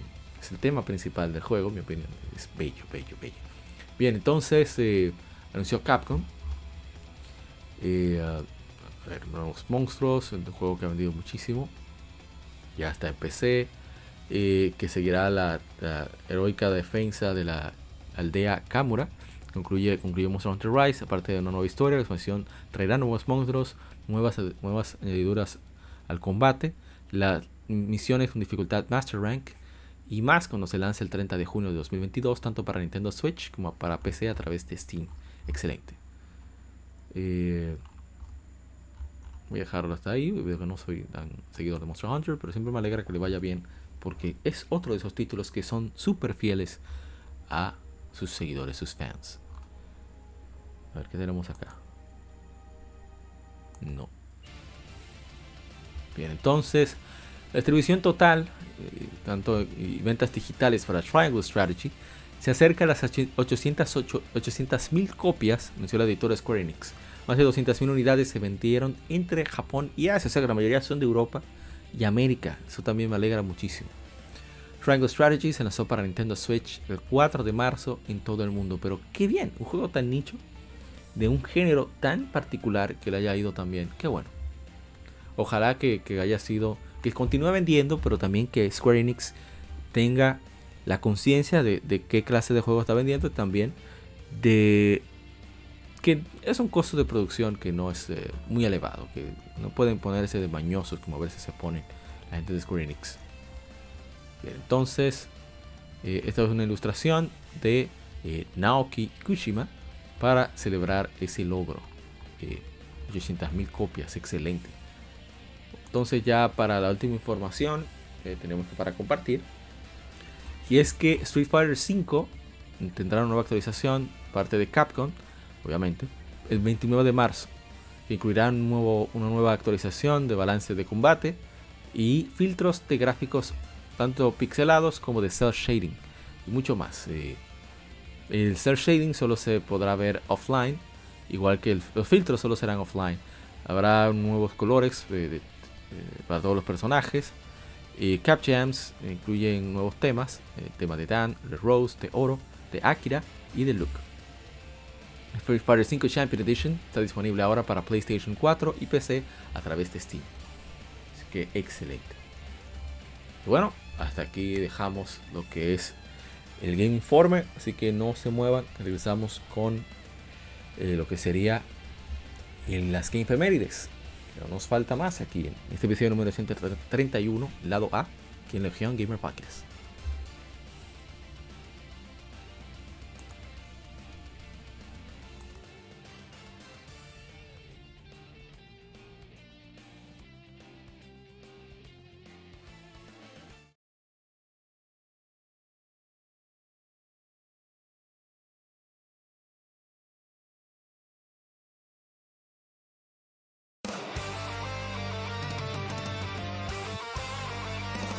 Para revivir los grandes momentos y títulos del videojuego clásico, no dejes de escuchar cada mes Modo 7 Podcast, Ven y recuerda con nosotros entre análisis retro, datos y anécdotas la época dorada del videojuego. Sin micropagos ni pases de temporada, solo puro amor por el pixel y el polígono. Modo 7 Podcast, la retroaventura comienza ya.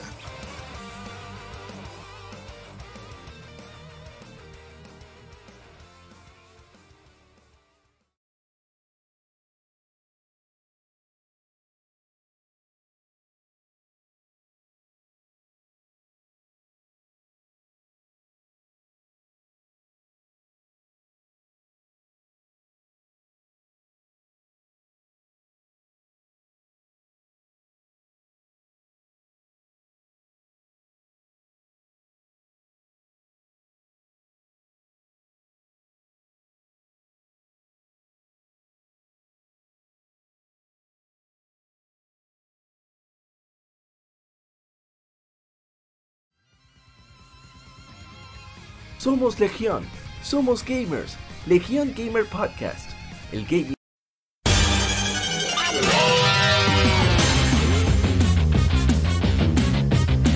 Puedes escuchar Legión Gamer Podcast en iBooks, Spotify, TuneIn, iTunes, Google Podcast y demás plataformas de podcast de su preferencia, buscando Legión Gamer Podcast. Recuerda seguirnos en las redes sociales como arroba Legión Gamer RD visita nuestra página de Facebook para que seas parte de nuestros streams de las Efemérides, donde recordamos y jugamos algunos juegos de su aniversario.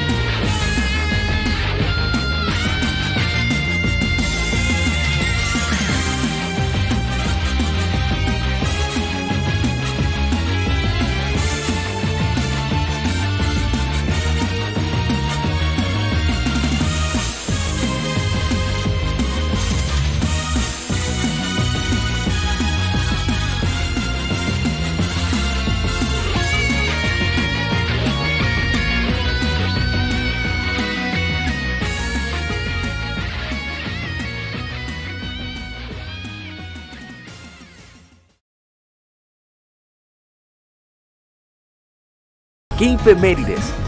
Juegos y consolas de aniversario son comentados entre hechos y anécdotas.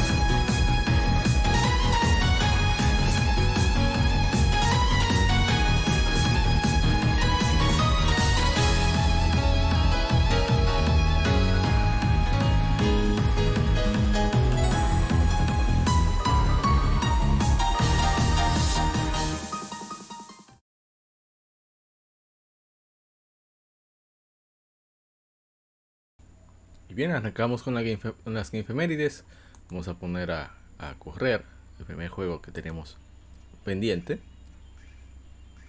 Ven ahí, se trata de una Star Harmony, pero un primero que buscar cuál es la lista completa de juegos que subieron aniversario durante estas dos semanas. Algunos los guardamos para hoy. Ah, pero no es este el primero. Un momento, un momento. Oh, sí. Ahora sí. Hace 12 años se lanzó el Lunar Silver Star Harmony, es un remake mejorado de Lunar Silver Star para PlayStation Portable, el cual fue originalmente lanzado para Sega CD. El juego ha sido producido por Gongo Works, desarrollado por Game Arts, con Exit Games publicándolo en América. Una edición limitada fue lanzada en América con música de juego en un disco y 13 retratos de las féminas del juego.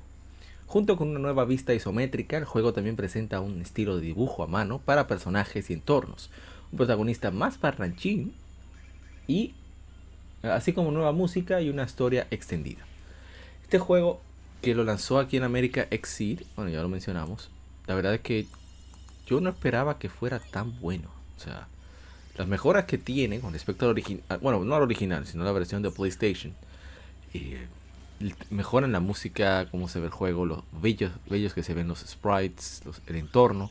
Algo que tiene malo es que carga de más, en el sentido de que cada vez que hay un cambio de escenario, no sé qué, rayos le pasó a Game Arts, que el juego se toma, no es que tome mucho tiempo, pero sí procede a, a tardarse un poco con tal de desplegar el, el entorno, todo el escenario al cual uno llega. Y eso puede ser un poquitito molesto. Yo siento que con las batallas como que no carga tanto, pero para esa cambiadera de escenario sí. Y he hablado sobre este juego anteriormente. Es un juego RPG por turnos clásico, pero tiene tiene su, su, ¿cómo se diría?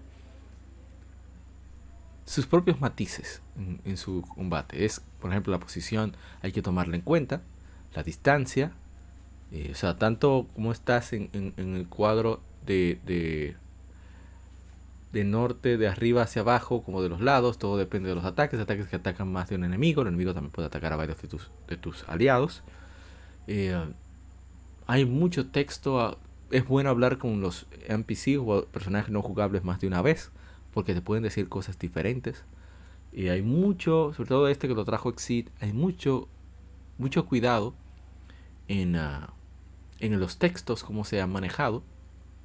El mismo espíritu de, el original, eh, oh, olvidé el nombre. Working Designs. Mm, hay parte del staff de Working Designs que se fue a Exit no están ahí ahora mismo, pero, pero sí. Entonces, eh, tiene mucho encanto el juego. Los personajes son maravillosos, todos. Increíble. O sea, hasta los NPCs. Y sí que yo recomiendo mucho este título, la versión de, PlayStation Portable, sobre todo. Y yo lo compré, estaba, hicieron una oferta como a 7 dólares, algo así. Que es raro, existe, son de los peores para poner ofertas. Pero, bueno, es una verdadera joya de juego. Si tenemos algo más que no haya tenido stream. Ah, mira, he estado escuchando por insistencia de Mr. Trumpetman eh, lo que es eh, escuchar a los, al, maestro Anwar Sánchez en Del Beat a la Orquesta, un, programa de radio, Radio Querétaro. Excelente, pueden escucharlo en www.rtq.mx. Y la verdad es que yo me he maravillado con lo que he aprendido. Así como aprendo con el maestro, eh, maestro sonoro, yo le llamo de Pixel Sonoro, Iván. Y también es increíble las cosas que uno aprende con, con Anwar, el maestro Anwar Sánchez. Así que todos mis respetos para ese gran proyecto del beat a la orquesta. Bien, entonces continuamos a nuestro aniversario. Ah, pero yo tengo que ver primero, obviamente, buscar en Instagram. Casi, casi lo olvido. Vamos a buscar, a ver, a ver, a ver, qué tenemos en Instagram que nos dicen de Lunar Star Harmony para PSP.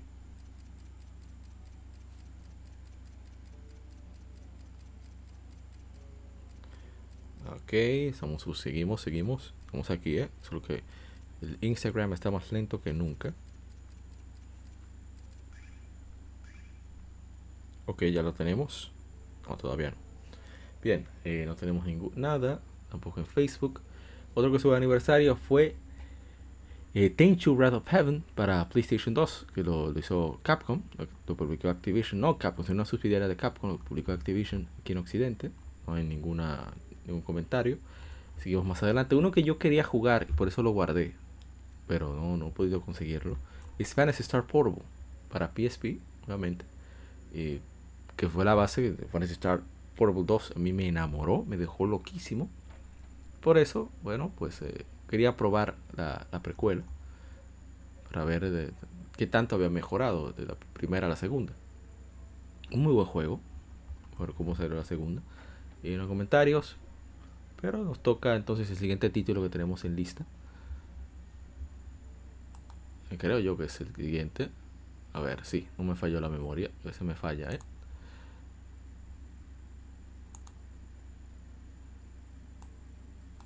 Y miren qué tenemos aquí. Voy a ponerlo directamente en gameplay. No voy a perder mucho tiempo.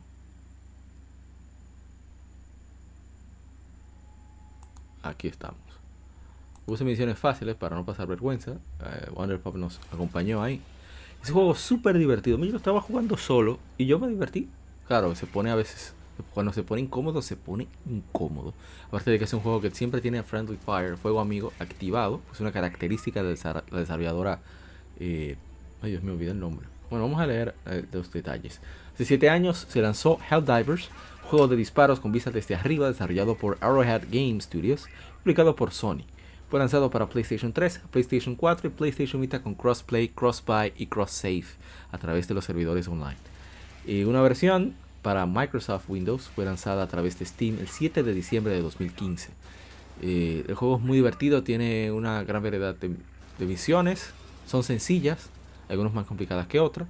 Eh, hay una muy divertida que a mí me encanta, que es que hay que desactivar Creo que eso es lo que me tocará hacer ahí próximamente. Si esos desgraciados dejan de salir. Y es que hay que utilizar una, un detector como... Parece un detector de metales. Y, y bueno, hay que desactivar las bombas con una combinación muy parecida a los trucos, al truco de Konami. Ellos lo, lo varían. Y tuve que poner eso ahí para que me diera chance a poder... Ahí, bueno, esos son los scouts, son los que avisan cuando hay enemigos. Por eso ese, ese, ese, como esa, esa luz roja que es un símbolo de que llamaron refuerzos, por, por nos detectaron. Entonces hay que salir de ellos. Entonces yo estoy contando con la, torreta que sale ahí. Entonces ahora hay que pedir el detector de bombas. A mí me encanta eso.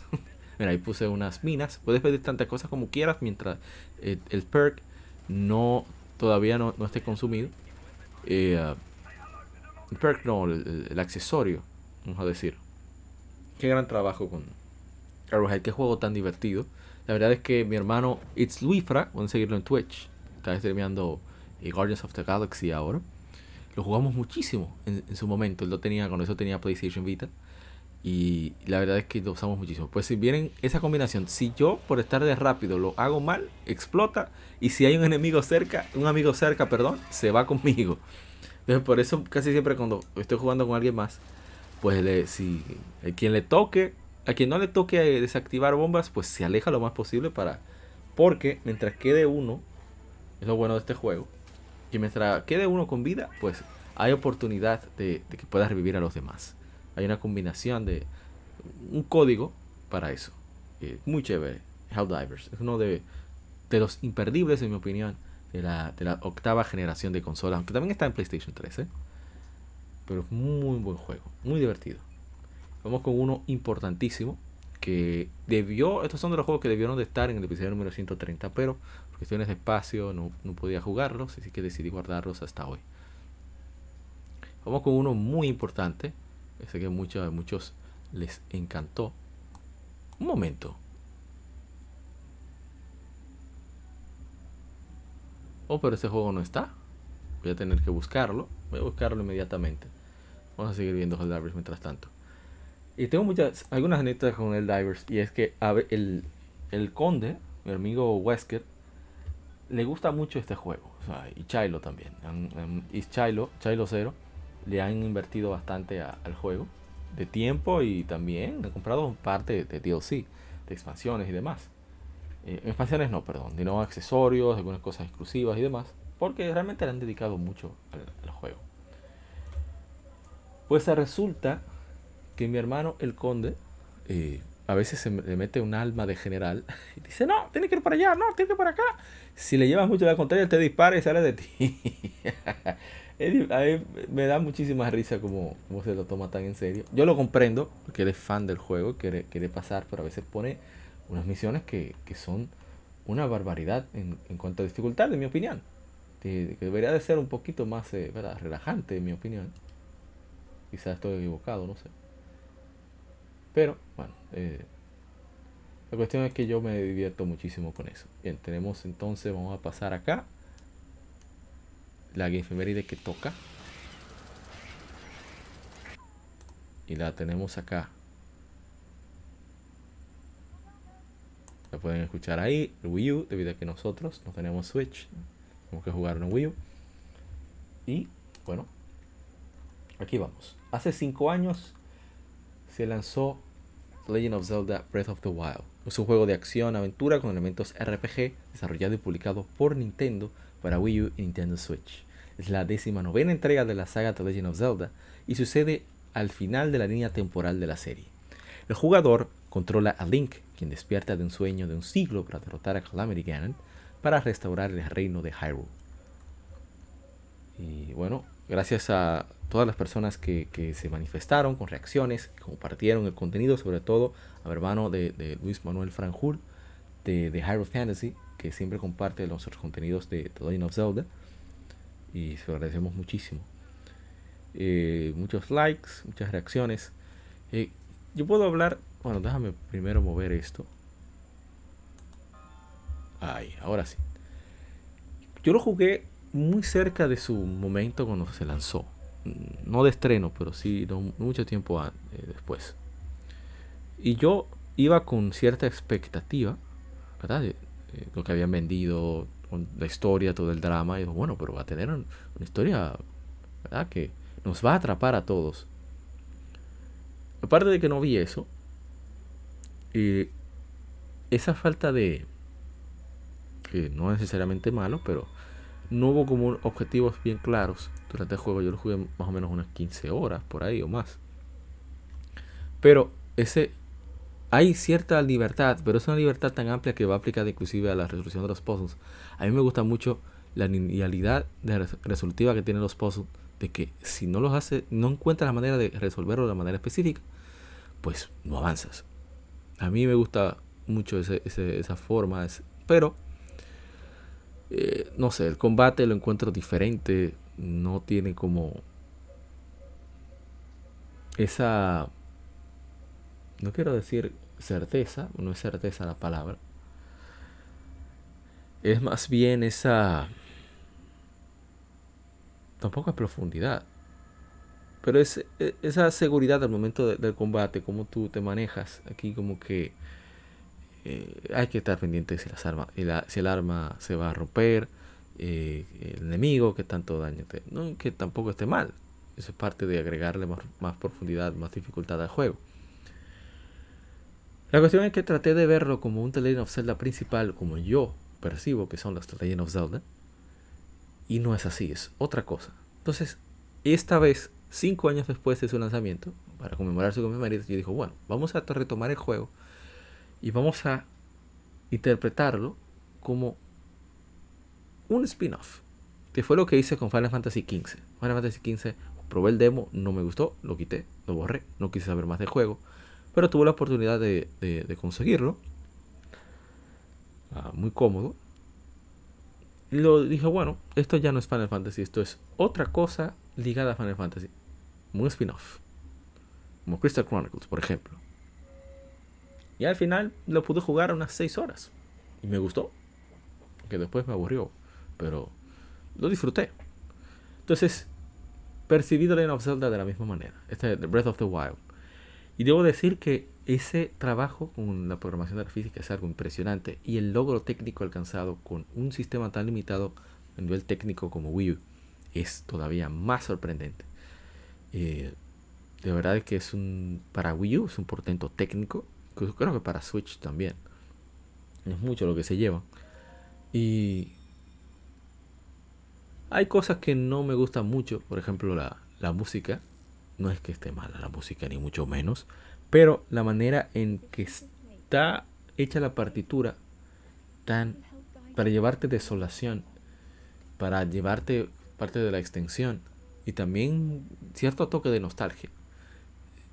No soy muy fan de eso. O sea, no es una música que yo pondría en mi playlist en, en, en cualquier reproductor que no es una música que yo buscaría más o menos similar a Horizon. Lo veo muy similar a Horizon en ese sentido. Es una música muy de acompañamiento.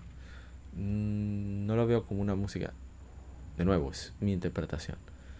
No es esa música que tú te quedas embelesado, que generalmente tienes los, los Legend of Zelda. Pero, vuelvo y repito, después de verlo como un spin-off, de verlo como un.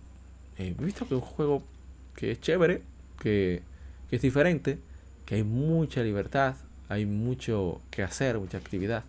O sea, mucho que hacer en el sentido de, encontrar cosas que hacer.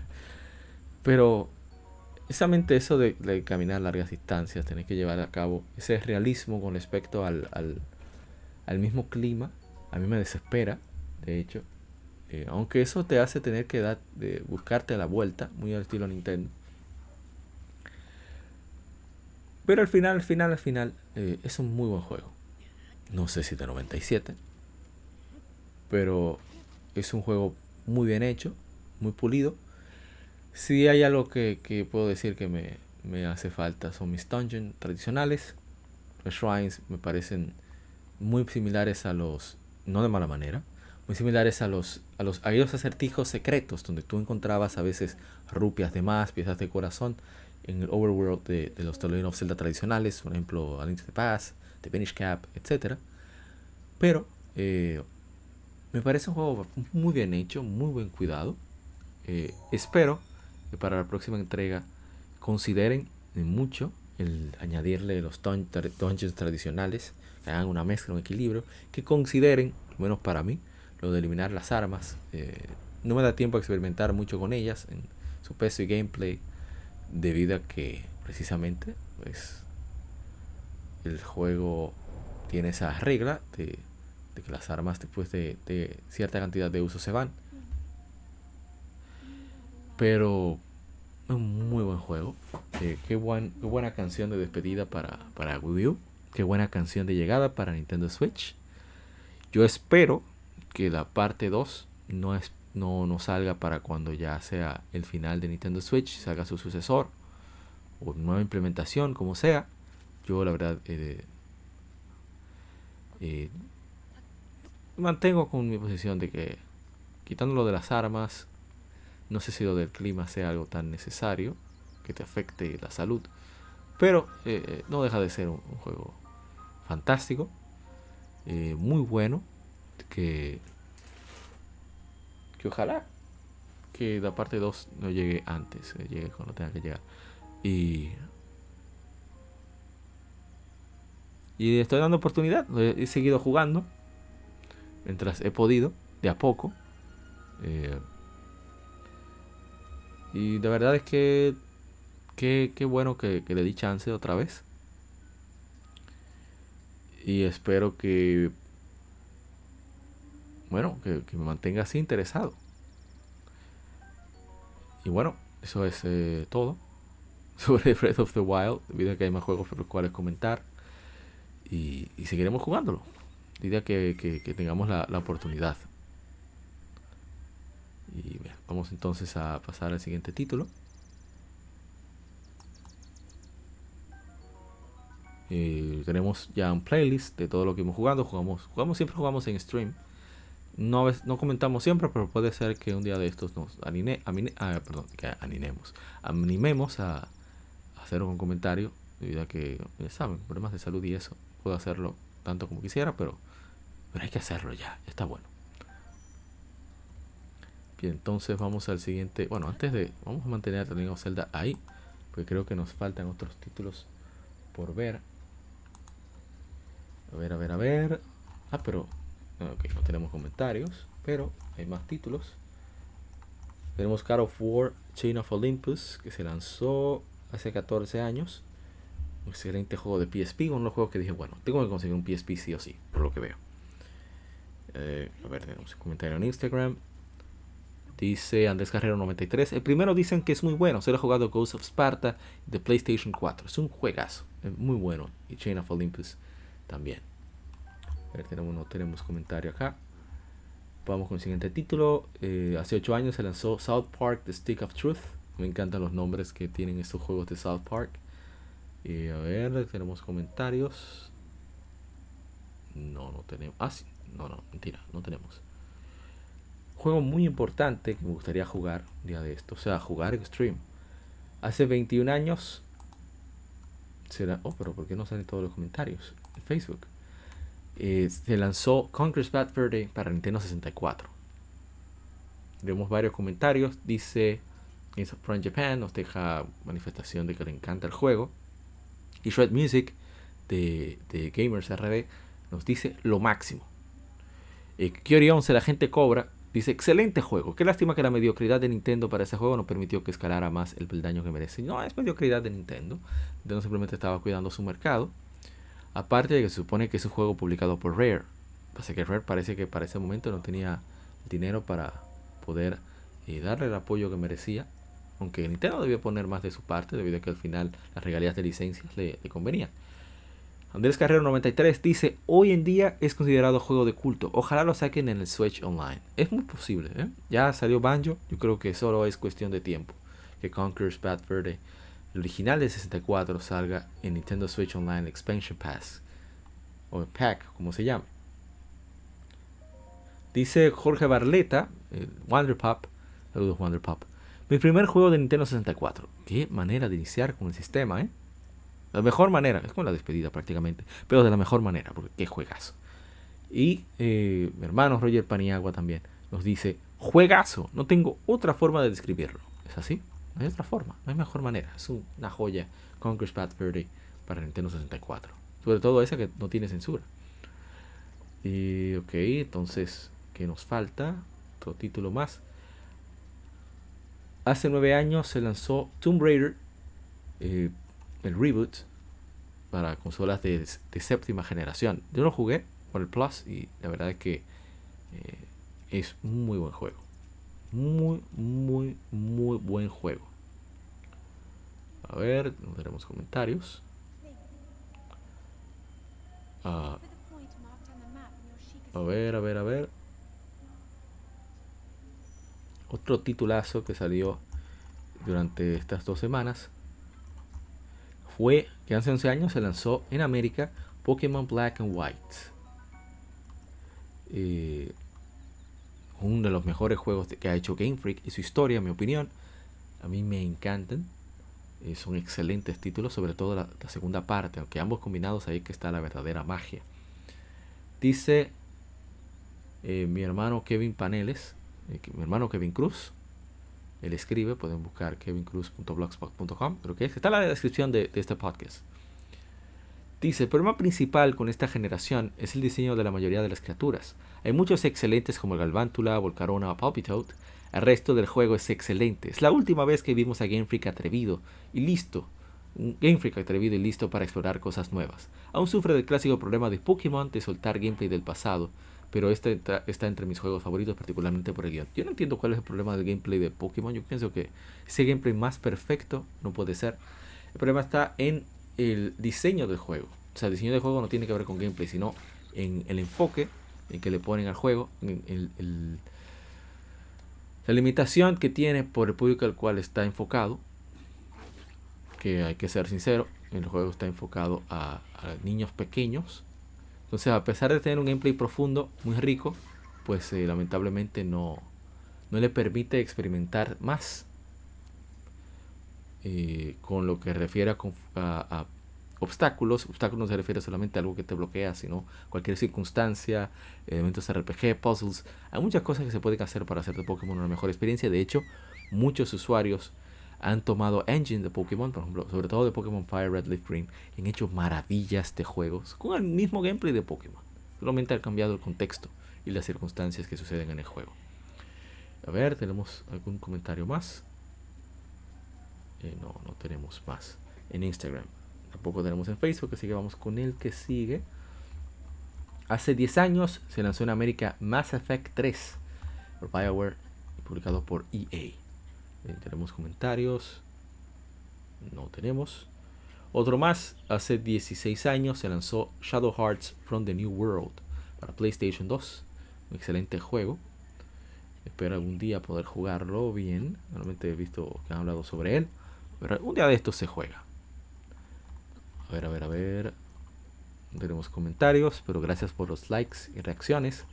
Este vamos a leerlo casi completo a pesar de que no lo tenemos. Un día de esto lo, jugaremos como merece. Hace 5 años se lanzó Nier Automata. Es un RPG de acción desarrollado por Platinum Games, publicado por Square Enix. Es secuela del juego de 2010 Nier, spin-off de la serie Drakengard. El juego fue originalmente lanzado para PlayStation 4 y Windows a través de Steam, con el port de Xbox One publicado el año, al año siguiente con el subtítulo Become a Scots Edition. Un excelente juego. Yo probé el, el demo. Es muy buen juego. Vamos a leer los comentarios. Dice Nintemax, espero ese gameplay a ver si inspira los retopos. Me faltan los otros finales. No le había explicado que lamentablemente no tengo el juego.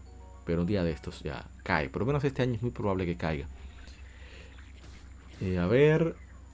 No tenemos más comentarios, lamentablemente. Otro más de aniversario eh, fue eh, Onimusha Dawn of Dreams para PlayStation 2.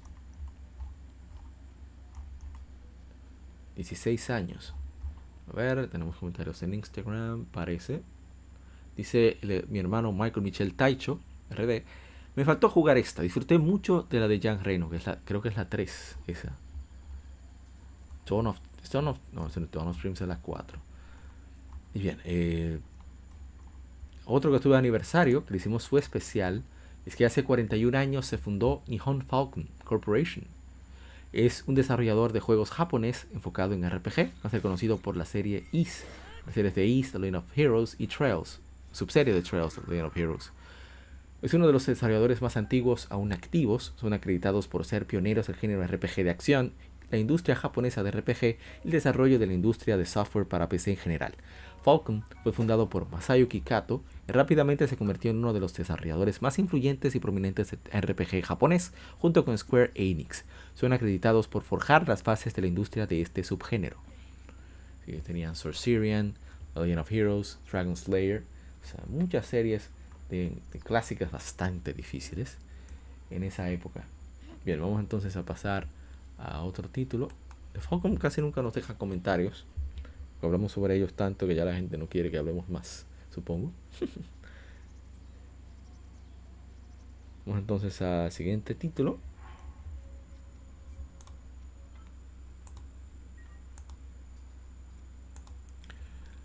A ver, a ver, a ver.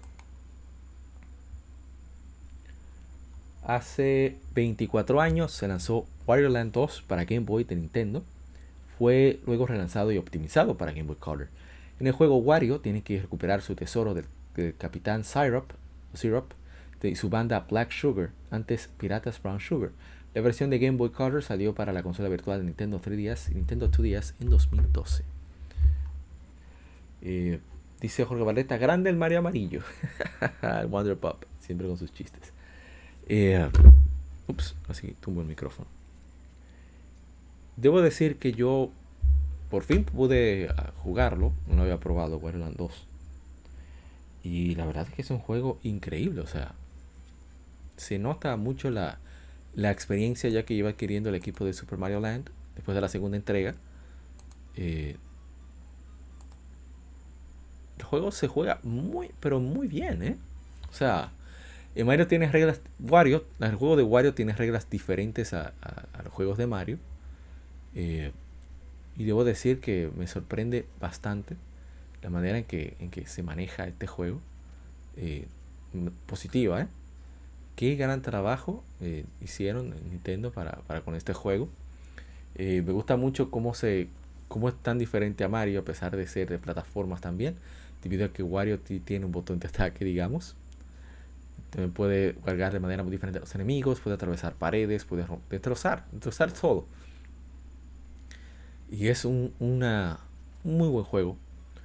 Eh, en este juego, en la parte 2, Wario no, prácticamente no muere. Se transforma en otra cosa. Sea, hay una parte que adrede hay que dejarlo que, que se lastime para poder tener la transformación necesaria para poder atravesar el juego. Y la verdad es que me sorprendió bastante que, no lo hubiera jugado. Haber probado el 4, creo. Perdón. Porque salió para, para Game Boy Advance, obviamente. Pero estaba en los, en las, ah, los sitios de muestra de Game Boy Advance. Y la verdad es que eh, cuando estaba de lanzamiento. Y qué, qué gran juego es eh, Land. En sí, qué gran saga. Ojalá que continuara, pero ahora están en los WarioWare y y bueno, hay que aguantar a ver si algún día nos, sueltan de nuevo. Eh, a ver si tenemos otros comentarios.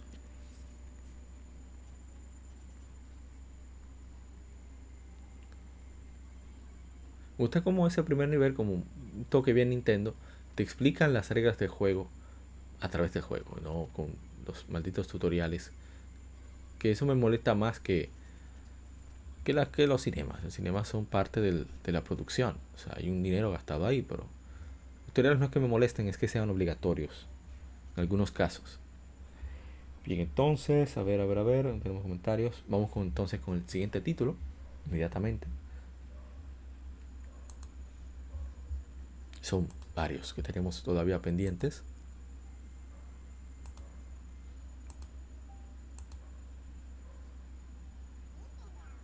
Miren ahí qué cosa más linda. Lo más lindo que tiene Nintendo después de Bowser Jr. es Yoshi. Me encanta. Vamos a escuchar mejor.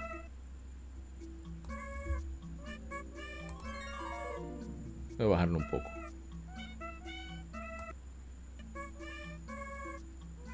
Miren qué bonito cantan los Yoshi. A ver, vamos a leer su gameplay. Estoy ya hablando de cosas del juego y ni siquiera he comenzado a, a dar contexto, información. Y bien, eh, hace 24 años se lanzó Yoshi Story. Es un juego de plataformas de lado publicado y desarrollado, lateral, desarrollado por Nintendo para Nintendo 64. Fue relanzado en la consola virtual de Wii en diciembre de 2007 y luego en la de Wii U en 2016. Em, ¿Qué decir?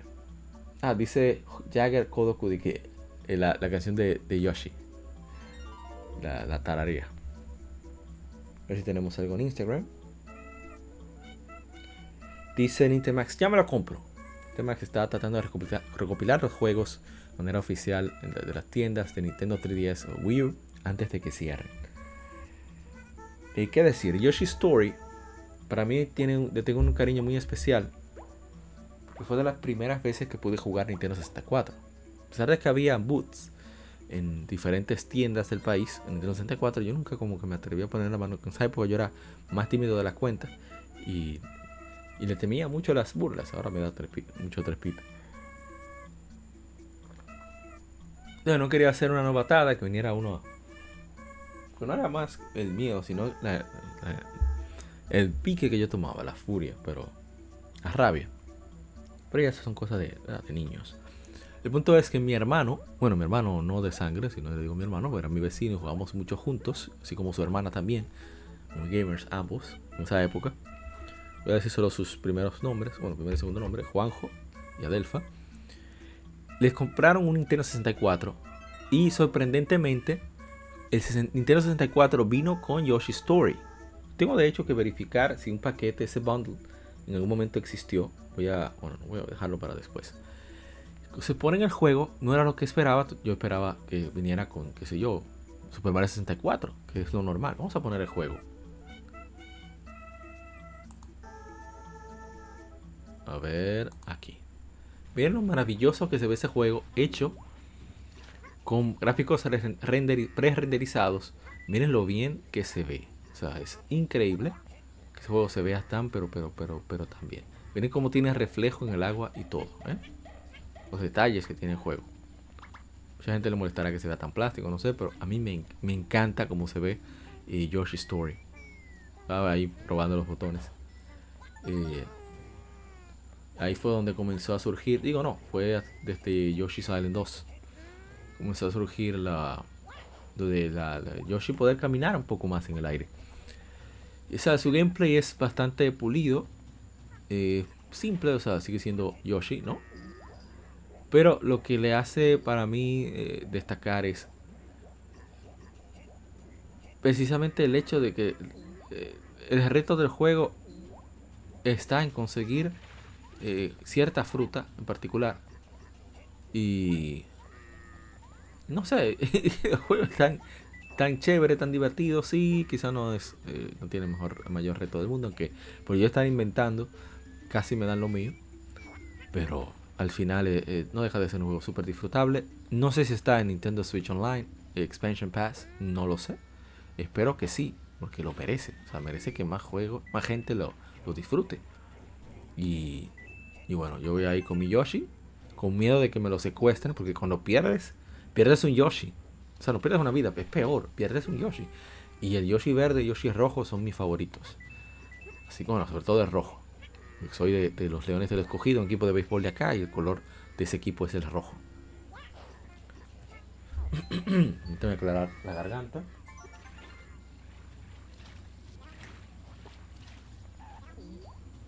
Ok. Entonces, eh, qué buen juego es Yoshi Story. La verdad que no puedo dejar de, recomendarlo. Eh, divertido, es simple.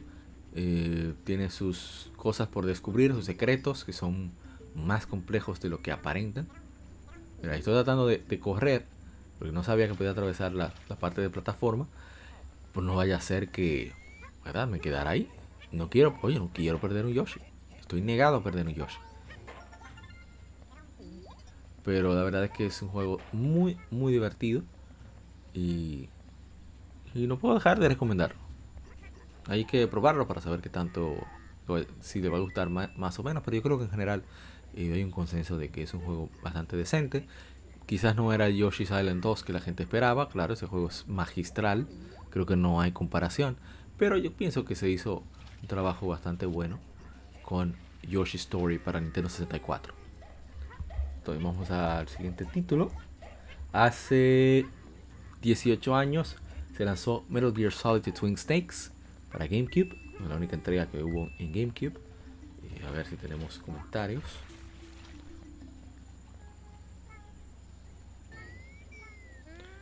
Eh, no, no tenemos Metal Gear Solid Twin Snakes. Vamos a otro título que sí le tenemos su, su gameplay. Qué bonito es Yoshi, ¿eh? Qué bonito. Vamos entonces con el siguiente.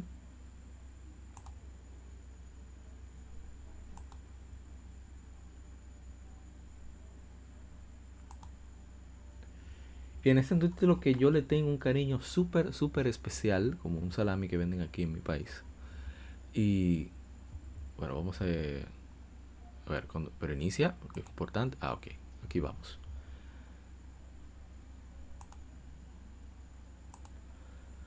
Hace 14 años se lanzó, bueno, ya ven ahí el icono, Super Smash Bros. Pro. Es un juego de peleas crossover desarrollado por Sora Limited, HAL Laboratory y Game Arts, publicado por Nintendo para Wii. La tercera entrega de la serie, pero, hay que subirlo. Esta música de intro la hizo el maestro eh, Nobuo Uematsu, compositor de Final Fantasy y tantas series de Square, entre otros. Es un juego de peleas crossover con eh, Laboratory Sword Limited Game Arts, publicado por Nintendo para Wii. La tercera entrega de la serie Super Smash Bros. fue anunciada en una conferencia de Nintendo Pre-E3 por el entonces presidente de Nintendo, fenecido el grande legendario Satoru Iwata. Masahiro Sakurai, director de las dos entregas anteriores, asumió el rol de director por petición de Iwata. El desarrollo inició en octubre de 2005 con un equipo creativo de varios equipos de desarrollo de Nintendo y licenciatarios. Tuvo varios retrasos debido a problemas en el desarrollo. Según he, leído cosas sobre Super Smash Bros. que me. Muchas gracias de nuevo a los que compartieron tanto esas efemérides. Y sobre todo de nuevo a mi hermano de, de Hyrule Fantasy, pueden seguirlo en Facebook, comparte mucho contenido sobre The Legend of Zelda. Eh, y es el hecho de que como que fue un punto de, de, de, unión, no digo de unión de que, ah, sí, vamos a unirnos porque somos amigos, sino de, oh, estoy haciendo ese juego, yo quiero, yo quiero estar, yo quiero estar, ¿qué hago?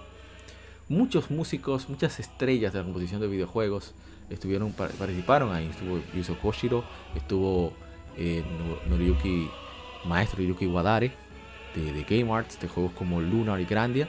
O sea, hubo muchísima gente fantástica involucrada en haciendo arreglos de temas de Nintendo para, para, para esto. Y, la verdad es que a mí me, me fascinó por completo el, el, juego desde que lo anunciaron, que hicieron ese, esos anuncios especiales en el E3 de que estaba Sonic, estaba Snake. Y fue, eso fue súper divertido, genial. Y, y bueno, vamos a poner un poco. Y además el modo de que tenían modo, una especie de modo historia el Subspace Emissary. Eh, tenía mucho contenido, incluso traía hasta demos de juegos clásicos de Nintendo, que me pareció una locura total. Nosotros lo, probábamos. Te reseteaba el Wii porque se convertía en consola virtual, no sé cómo rayos. Bueno, seguro hicieron que el Wii se transformara momentáneamente en emuladores instalados en el juego. Eh, este juego dañó muchos lentes de Wii porque es doble capa que el, Wii tenga que leer mucho más. Pero es una joya de juego. O sea, solamente el contenido de audio, las piezas, los arreglos que tiene, son fantásticos. Mucha gente no le gustó en el aspecto competitivo, debido a que, se caen. Eh, hay cosas que ya no se pueden hacer como se hacía en Super Smash Bros. Billy, muchos errores. Pero hay que entender que Masahiro Sakurai no es un desarrollador de juegos de peleas, es un desarrollador de videojuegos en general. Que su fascinación son los títulos eh, por diversión, simples. Y podemos ver su tutorial, o sea, es creador de Kirby. Y la verdad es que este juego es fantástico. Ahí probamos algunas de las cosas del Subspace Emissary en el stream que hicimos en, YouTube.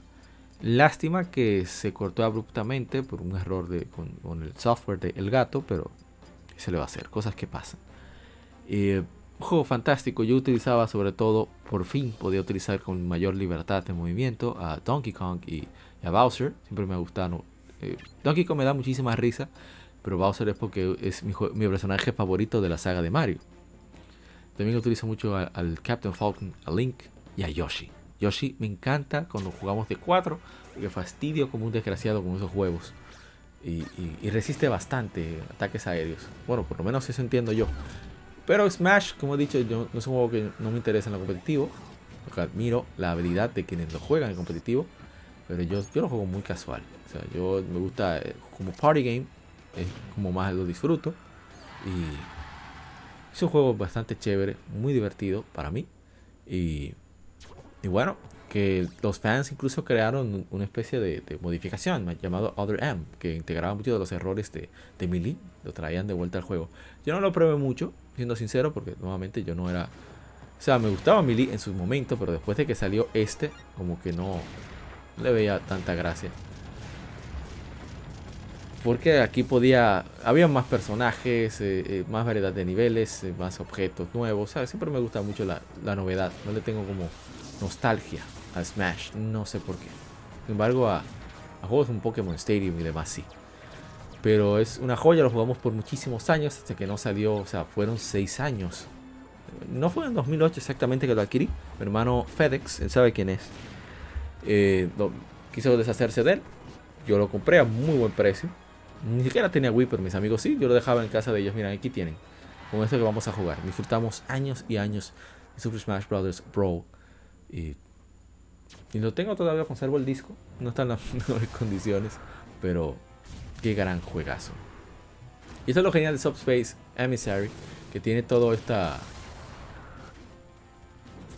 Todas estas modalidades de juegos. Eh, tan fantásticos.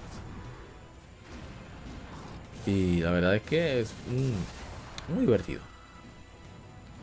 Esa llegada de Sonic Snake abrió un mundo de posibilidades. La gente se volvió loca, comenzó a, especular con más personajes que podían agregar para la siguiente entrega.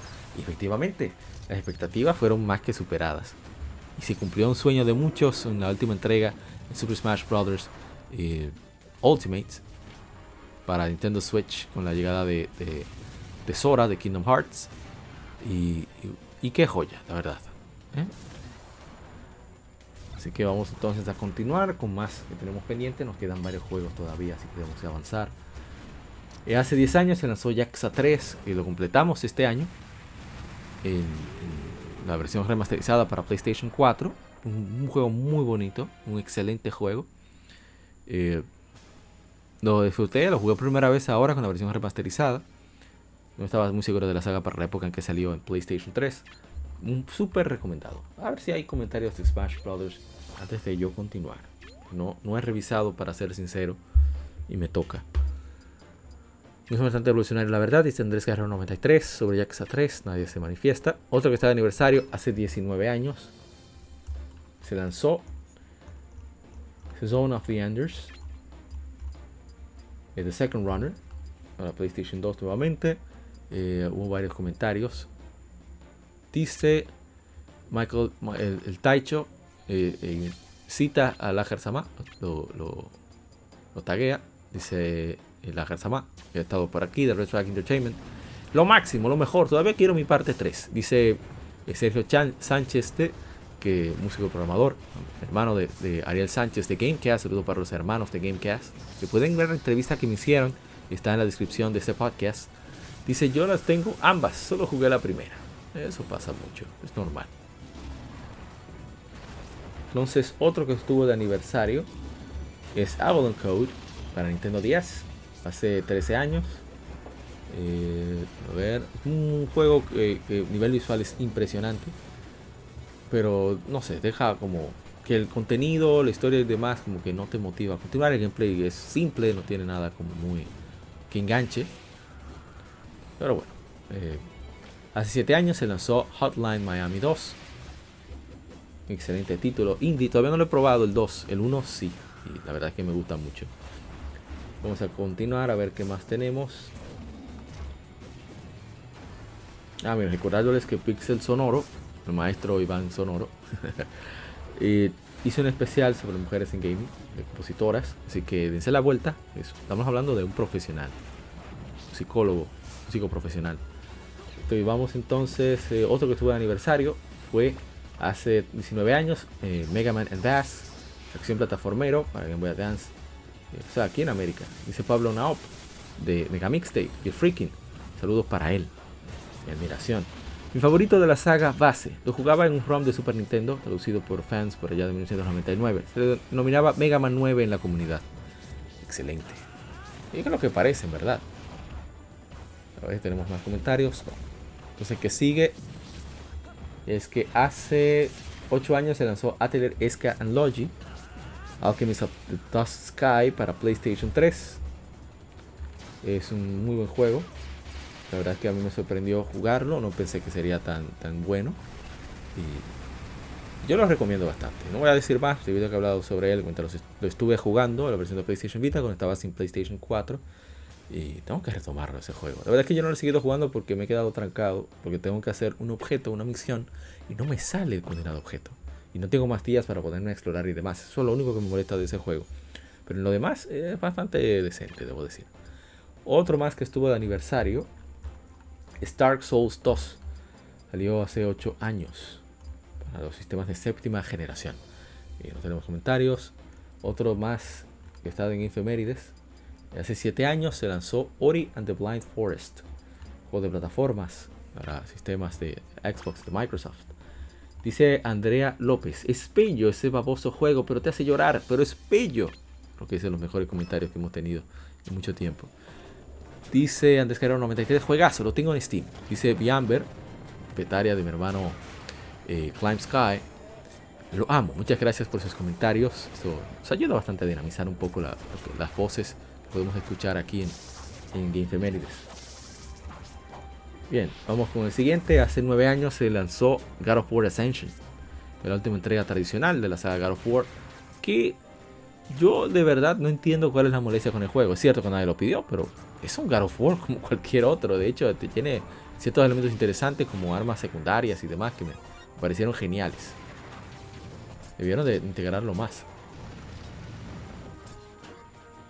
Y bueno, eh, a ver si hay comentarios sobre este. Nos vemos. Que hubo bastantes likes, cuales agradecemos. A ver, a ver, a ver, a ver. God of War Ascension. No, no hay comentarios. Bien, vamos con el siguiente.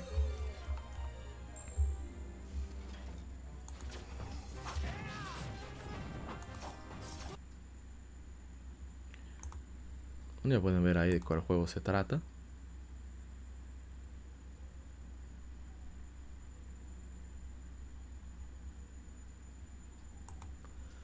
Y es el primer Wario Land. Hace 28 años se lanzó Super Mario Land 3 Wario Land. Es un juego de plataforma desarrollado y publicado por Nintendo para el Game Boy original. Es el primer juego en tener a Wario como personaje jugable y principal, así como la primera aparición de Captain Syrup, o Syrup, como quiera llamarle, sus piratas azúcar morena, villanos recurrentes en la serie Wario Land. Siempre les roban al pobre Wario.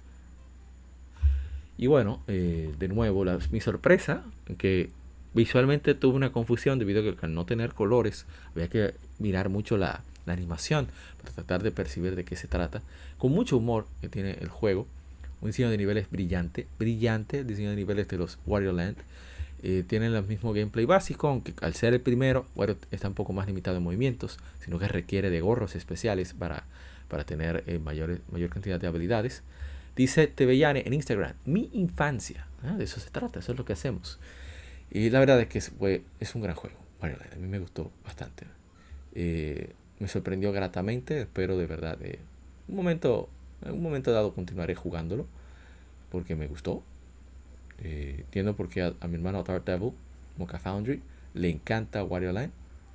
La verdad es que es una lástima que, que no continúen con la serie y ojalá y regrese de alguna manera. Puede, deberían de, Repito, esta es la oportunidad perfecta en Nintendo Switch de tú relanzar ciertos juegos. Y creo que no, no sería un desperdicio lanzarlo para, para Nintendo Switch en una recopilación o, lanzar un, remaster, no sé, de, los juegos de, por ejemplo, Wario World de GameCube y Treasure, que es un excelente juego. O hay mucho potencial en la saga de, de, de Wario. Wario Wario World. No es necesario continuar con los benditos. Eh, sé que hay gente que le gusta Mega Micro Games o la, compilación de juegos que, que hay popularmente. A ver si tenemos comentarios en Instagram que no he revisado. Ah, son realmente de mi infancia. Vamos con el siguiente. Hace 15 años se lanzó God of War 2 para PlayStation 2. Yo quedé loco con este juego. De hecho, fue el primero de la saga de God of War que jugué. Eh, espero tener pronto el PlayStation 3 para poder hacerle sus streams de Game pronto. Vamos a, ver cómo, lo logramos. Y sorprendente, es lo único que puedo decir. Increíble. Épico. Visualmente, a nivel sonoro, en gameplay, está genial. Todavía. A ver, otro más, tuve aniversario que estaba pensando si iba a hacerle su gameplay y al final eh, decidí mejor no, no, tenía el tiempo. Hace 13 años se lanzó Resident Evil 5. El God of, War 2 son 15 años. Eh, olvidé mencionarlo. A ver si hay eh, God of War 2, no hay ningún comentario. De Resident Evil 5 tampoco. El siguiente que tenemos en lista es Journey, de hace 10 años. Yo pensaba hacerle stream, ¿verdad? Por su décimo aniversario, pero Journey tiene un problema. El problema es que no, me atrapa. Lo que probé en un demo nunca me atrapó. Lo tengo en PlayStation 4. Lo que me hace pensar, eh, salió originalmente para PlayStation 3, luego salió también en Windows.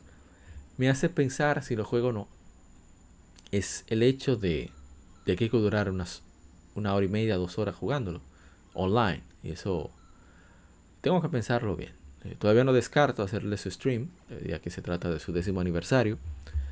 Pero me hace pensar si, si, hubiera una forma de, que si se completara niveles por etapas decidieras continuar o no, pues se me sería más fácil jugar. O sea, juego uno o dos niveles, no pienso jugar más, pues me retiro. Y continúo más adelante, pero no es posible con Journey. Es un juego bastante corto y quieren que lo termine completo. No está mal, pero se me, me obstaculiza un poco de, jugar. Dice Tech Games RD, un juegazo. A ver en Facebook, no tenemos comentario. Otro más que también tengo pendiente para hacerle stream otra vez. Es, eh, lo decíamos, pero en Facebook. Eh, hace 10 años se lanzó Tales of Crazy Juegazo. Es el juego con mejor gameplay de la saga Tales of ojalá le hagan su remaster para consolas, aunque sea de octava generación. Y Nintendo Switch. Viene. Bueno, veo comentarios. Y eh, vamos con el siguiente de la tanda.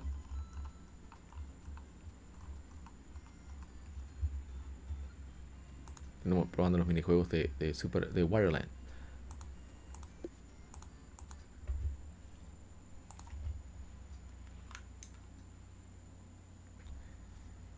bien. Eh, no, pero no he puesto. Así sí está puesto. Subirlo un poco. Ahí está más que suficiente. Está revisando las fechas. Tomar el save file equivocado. Hace 16 años llegó Daxter. O sea, Daxter. Es un juego de plataforma desarrollado por Ready Dawn lo mismo de God of War eh, de PSP, publicado por Sony para PlayStation Portable, o sea PSP. Es parte de la serie de Jack and Daxter y ocurre dos años entre The Precursor Legacy y Jack 2. mira, no sabía que era antes de Jack 2, yo pensé que era del 3. protagonizado por eh, Daxter Elotzel, como le llaman a eso, ese animal tan extraño que es Daxter, pero tan bonito. A ver, a ver, a ver. Tengo comentarios en Facebook, a ver en Instagram. Este juego no sé, tiene un encanto peculiar. A mí me fascina mucho el juego. Se tiene mucho humor, tiene mucho del alma de, los Jack and Daxter originalmente. Y hay mucho que hacer, mucho que buscar. Me gusta la consistencia de los gráficos con los, las versiones de los juegos de PlayStation 2. Eh, es el mismo gameplay básicamente, lo único que aquí no usas armas de fuego, sino un extintor para, para eliminar una, para exterminar insectos. Eso es lo que Daxter, un exterminador. Y qué decir, es un juego súper, súper divertido, muy pulido, con un diseño de niveles eh, muy chévere, que a veces tiene, te, hacen cambios de gameplay que tú te dices, pero ah, ¿qué es lo que quieren que esta gente haga? Como aquí, por ejemplo. Te, sueltan y dice, bueno, tienes que mirar a los insectos, búscate la, búscate la manera. Pero es divertido. Voy a poner un nivel más tradicional. Que fue muy chévere como lo diseñaron. Me gusta mucho como, como hacen en, este Daxter. Hicieron el trabajo la gente de, de Ready at Dawn. Eh, visualmente es increíble. A nivel de sonoro también se ve muy bien. ahí estamos jugándolo desde... Ah, eso fue muy incómodo. Muy incómodo para mí. Yo soy malo en cosas de persecución y evitar y demás. Miren eso, miren eso. Cuando saltas, el botoneta frena un poco, por eso me lo perdí. Pero es eso de trata, un aprendizaje constante. Ah, miren eso, eso cuando, ve a Daxter, está siguiendo a Jack, perdón, que ve que lo tiene. Es muy bueno los cinemas y da bastante risa. Miren esta parte.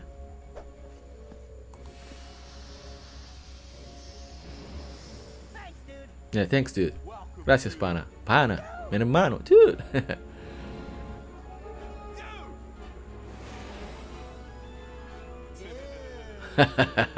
Eso está genial. Bueno, por lo menos a mí me da bastante risa. Pero de eso se trata. Es el juego es muy divertido. No se toma nada en serio. Y bueno, vamos a poner un poco ya del gameplay tradicional, que es plataformas, acción-aventura. Me gusta muchísimo cómo están diseñados los niveles. Es muy plataformero en el sentido de que tú vas, se consiguen muy pocas herramientas. Son muy limitadas las herramientas que, que, tiene, que te proporciona el juego, pero las circunstancias en las que te, la, te pone a usarla te hace medir mucho tu creatividad y buscártela como fuera para conseguir todo lo que, lo que estés buscando. Miren, ahí tengo yo problemas porque tenía Tenía más de un año que no jugaba, creo. Ahí está, ya lo conseguimos. O sea, ahí vamos a camino. Eh, también es parecido al, Ratchet Clank eh, Size Matters, tamaño importa de PSP, porque en, en, el aspecto de que los checkpoints no están tan cercanos uno del otro, a pesar de ser un juego portátil. O sea, si te dan, pues vas a tener que probablemente iniciar casi casi al inicio del nivel. Y eso es bastante eh, incómodo Estoy revisando cómo es el comportamiento de insectos, uno lo va aprendiendo, son los que hay que conseguir, esas esferas amarillas. Entonces hay insectos que tienes que primero fumigarles para después atacarlos, tienen su ritmo de, ataque. Entonces, ahí me atacó nuevamente, ahí estaba yo, bueno, estoy frito.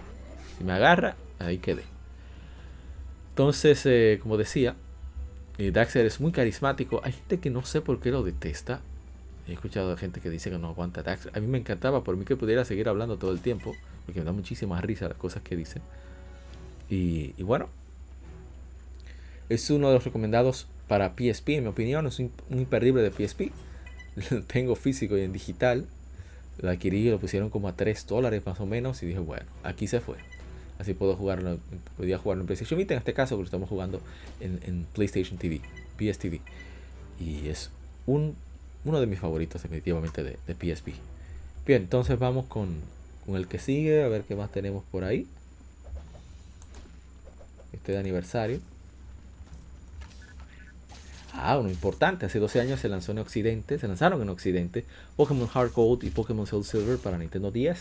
Para mí son los mejores juegos de Pokémon que existen. Y Dios mío, qué maravilla. Yo estaba, quería conseguir otra hace tiempo, pero más para poder jugar a la hardcore, iniciar la aventura de nuevo sin tener que borrar la que ya tenía.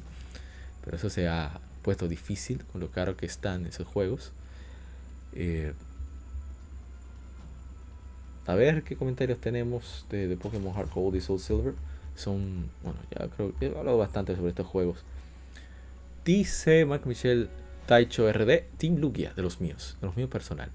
Dice Kevin, mi hermano Kevin Cruz, Nintendo no ha hecho un solo remake que esté a la par de este. Estoy de acuerdo. Dice mi hermano César, no es Mr. Trumpetman, otro amigo de aquí de la infancia. 12 años ya, qué viejo me siento. Ese es nuestro trabajo. De, eso, de eso nos alimentamos. Los artistas viven del aplauso. Yo vivo de hacer sentir mayor a la gente. Yo lo admito. Soy un desgraciado. No lo puedo evitar. Es un, complejo, es una enfermedad, es, un problema que yo tengo. Pero me encanta. Dice The Shred Music de Games, Gamers RD. Esa garrazota, loco. Hardcore y Omega Ruby. Hay que hacerlo en altar a cada uno, definitivamente. Yo escuché por ahí como que a alguien no le gustó. Era de Nintendo Live, un podcast que estaba escuchando. Que no le gustó Pokémon Omega Ruby. Yo, yo, yo lo quité, sinceramente. Lo quité. Dice Climb Sky, mi hermano Climb Sky. Las mejores. Estoy de acuerdo. Dice antes que era 93. Juegazos. Así es. Muchas gracias por los comentarios, los likes, las reacciones, compartirlo. Eso nos ayuda a llegar a más gente y a ver si, este podcast termina de arrancar. A ver. Eh, ah, tenemos la charla libre. Conmemorando a, las mujeres. Eh, de mujeres en gaming. Así que denle oído. A ver, ¿qué más tenemos? Oh, pero este es un pendiente que no mencioné. Debí mencionar. Pero voy a, voy a buscarlo en un momento. Bueno, ya creo que es el último. A ver, a ver, a ver. Si los otros voy a dejarlo para más adelante. Y mencionarlos luego. Ah, no, mentira. Voy a mencionarlo ahora. Y porque lo dejé para después. A ver, a ver, a ver, a ver, a ver. No me pierdo. Faltan unos cuantos. Son muchos juegos que se han estado en conmemoración durante estos días. por... Ah, ya sé qué pasó. Hace... A ver, a ver, a ver. Ya recuerdo qué fue lo que sucedió porque no encontré la información. Me lo encontré muy extraño. Muy, muy extraño. Es que en la misma fecha de Dexter conmemoramos la que enfermería de Wild Arms. Cumplió, cumplió 20 años en Japón. Es la tercera entrega de la saga. Combina eh, juegos, el, tema western de, vaqueros con RPG japonés. Es Wild Arms. Cuatro protagonistas de diferentes orígenes unidos por un problema en común. Eh, es un juego que a mí me, encanta la saga. Eh, tiene un gameplay bastante sencillo, pero con mucho, mucho sabor. están muy bien realizados. A mí me encanta. Y, y bueno, yo para muestra un botón. Un botón. Vamos a, poner. ¿Pero qué estoy haciendo? Si era quitando lo que estaba. Luego tiene una música espectacular por Michiko Naruke. Que a mí me encanta la manera en que, trabaja esa señora. Un momento. ¿Qué es esto? Esto no es lo que estoy buscando.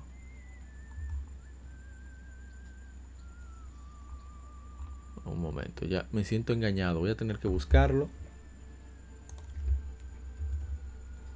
Nuevamente. Ahí ven cómo es el Overworld. Algo que me gusta, me gustó, aprendió del juego. Muchos alaban muchísimo, alaban muchísimo a Legend of Zelda y Elden Ring por no indicar al jugador exactamente a dónde ir. Pues aquí sucede algo similar. Aquí te dicen, bueno, tú quieres llegar a tal sitio, está en tal dirección. Pero tienes que utilizar el, scan, el botón cuadrado, para tú poder llegar a donde está precisamente el lugar que, tú deseas, que te indicaron. Si no, eh, no, te, no hay indicación en mapa. Digo, yo no he conseguido el mapa todavía también, es mala mía, debo admitir. Pero qué, qué genial esa parte, ese aspecto.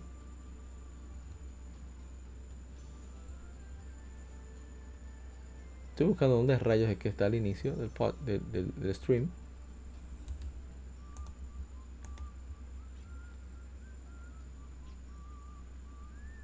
Donde lo puse.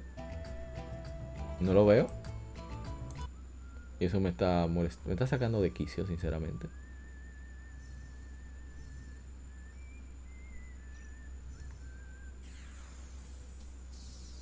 Oh, es que, es que el orden salió mal. Eso fue lo que sucedió.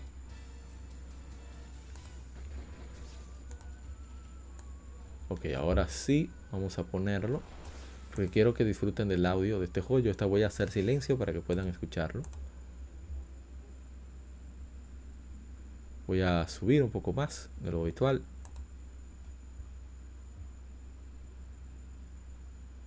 Escuchen, escuchen esa maravilla. ¿eh?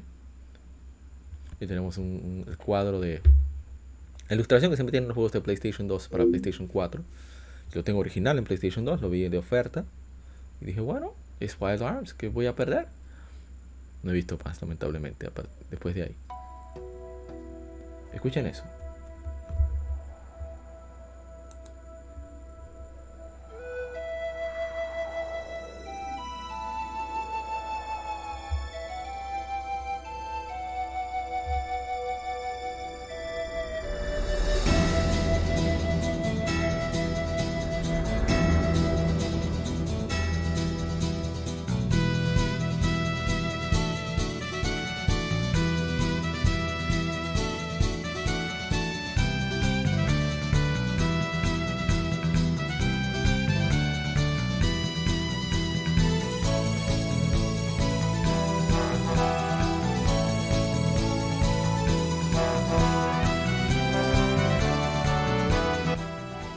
Pudieron escuchar, se trata de un gameplay bastante... Eh, bueno, pueden ver una parte que tiene un gameplay bastante básico de, ataque, de, que diriges por turnos. Si jugaron Demon Story o algo similar, pues eh, podrán notar el, la similitud que tiene, debido a que se trata del mismo desarrollador. El gameplay no ha cambiado mucho desde la primera entrega. Eh, ¿Y qué me puedo decir? todos aquí en la tercera entrega utilizan armas de fuego. Y a medida que atacas vas acumulando una ciertos puntos, creo que se llaman force points, si no me equivoco. Entonces, va a medida que vas recibiendo ataques, que vas atacando, que esquivas, que es cuando más, se recupera, pues eso te permite em, pues realizar los movimientos especiales. Cada, cada uno de ellos tienen movimientos en común y tienen sus, movimientos especiales específicos. Por ejemplo, la protagonista, eh, ahora mismo no recuerdo el nombre, Eh, ella tiene la capacidad de utilizar objetos para todos. Por ejemplo, un objeto para recuperar energía. Vamos a mover esto de acá. En lugar de, recuperar energía, pues simplemente eh, todos lo utilizan a la vez, un solo objeto. Bueno, vamos a vean el intro. Yo me voy a, voy a hacer silencio, voy a dejar que el intro hable por mí.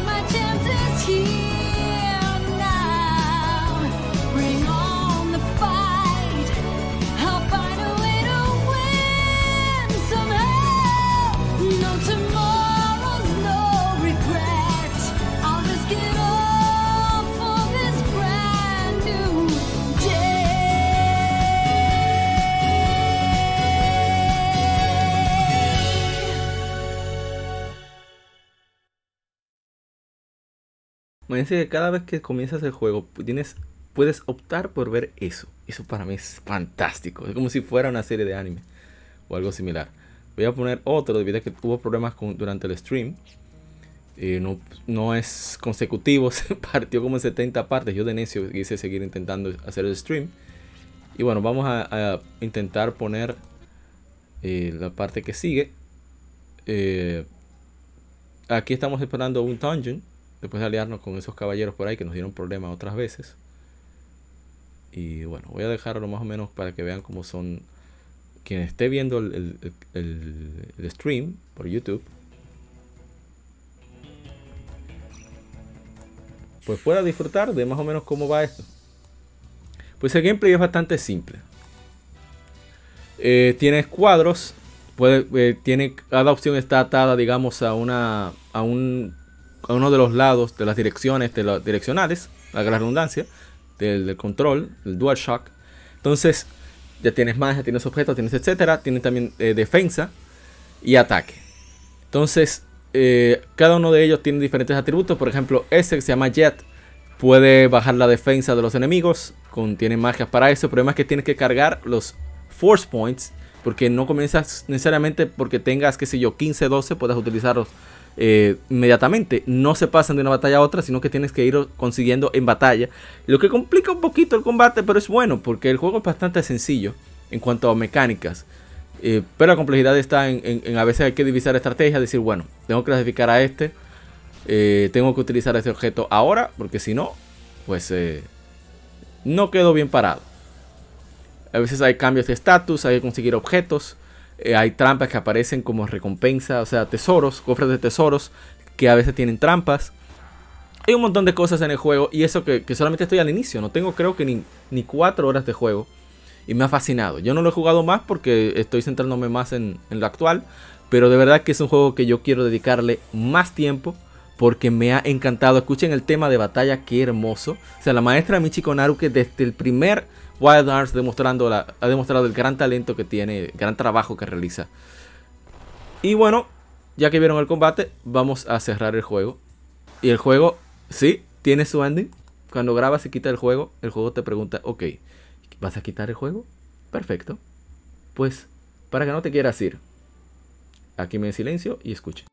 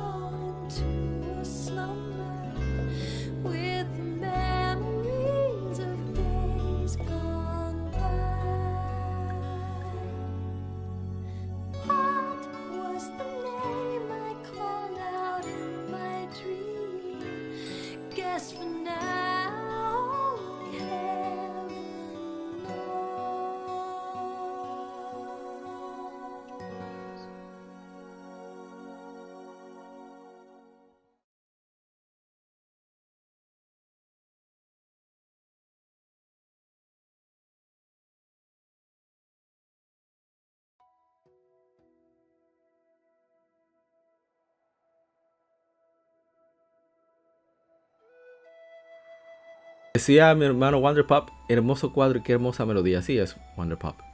Eh, es magistral. O sea, este juego tiene un encanto. O sea, toda la saga tiene un encanto muy particular. Que de verdad yo recomiendo que jueguen desde el primero. No, no hay nada. Sí tiene ciertos elementos que quizás sean un poquito incómodos por, lo arcaico, pero no hay desperdicio, créanme. A pesar de los cacones que se ven los personajes en el primer juego en la batalla. Pero es un muy buen juego. Vale la pena. Y, bueno, vamos entonces a pasar al siguiente título. Eh, creo que está en oferta. No sé si está en oferta, pero. Vamos entonces a, lo que sigue. Ya vamos, con esto vamos casi cerrando. Que sería este episodio número 130, lado A. Vamos a subirlo un poco más.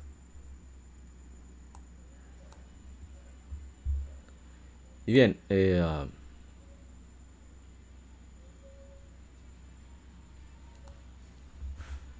a ver qué tenemos en efemérides, si acaso hay algo más que se me haya escapado. A veces sucede. Ah, bueno, eh, Gary Burst, que cumplió 11 años en lanzamiento en América, que yo estaba pensando, porque les regalaron una vez la Gary Burst, y tengo también la Resurrection, que ya he hecho unos cuantos gameplay. Pensaba jugar la de PSP original y luego pasar al, al, remake para PlayStation Vita. Pero eh, este, esta semana ha sido un poco caótica.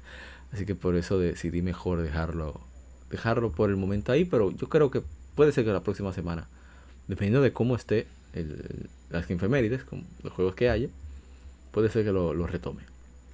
hace 11 años se lanza en América Yakuza 4, japonés Ryuga Gotoku, Tensetsu o Tsugumono, como un dragón, sucesor de la leyenda. Un juego RPG de acción y aventura desarrollado por Ryuga Gotoku Studio, Studio para, publicado por Sega para PlayStation 3. Hoy en día está disponible tanto en Steam, bueno, primero es en un remaster para PlayStation 4, luego estos remasters, una, compilación eh, física, salieron para Steam y luego también eh, fueron lanzados en Xbox One. Así que tuvieron un tiempo en Game Pass. Espero que alguien, lo haya podido disfrutar. Son una verdadera joya. O sea, ahí no hay desperdicio. Son unos juegos. Están en oferta ahora mismo la trilogía completa en uh, PlayStation Store. Eh, vamos a poner. ¿Qué rayos? ¿Qué pasó aquí? Alguien explícame. ¿Qué rayos sucedió?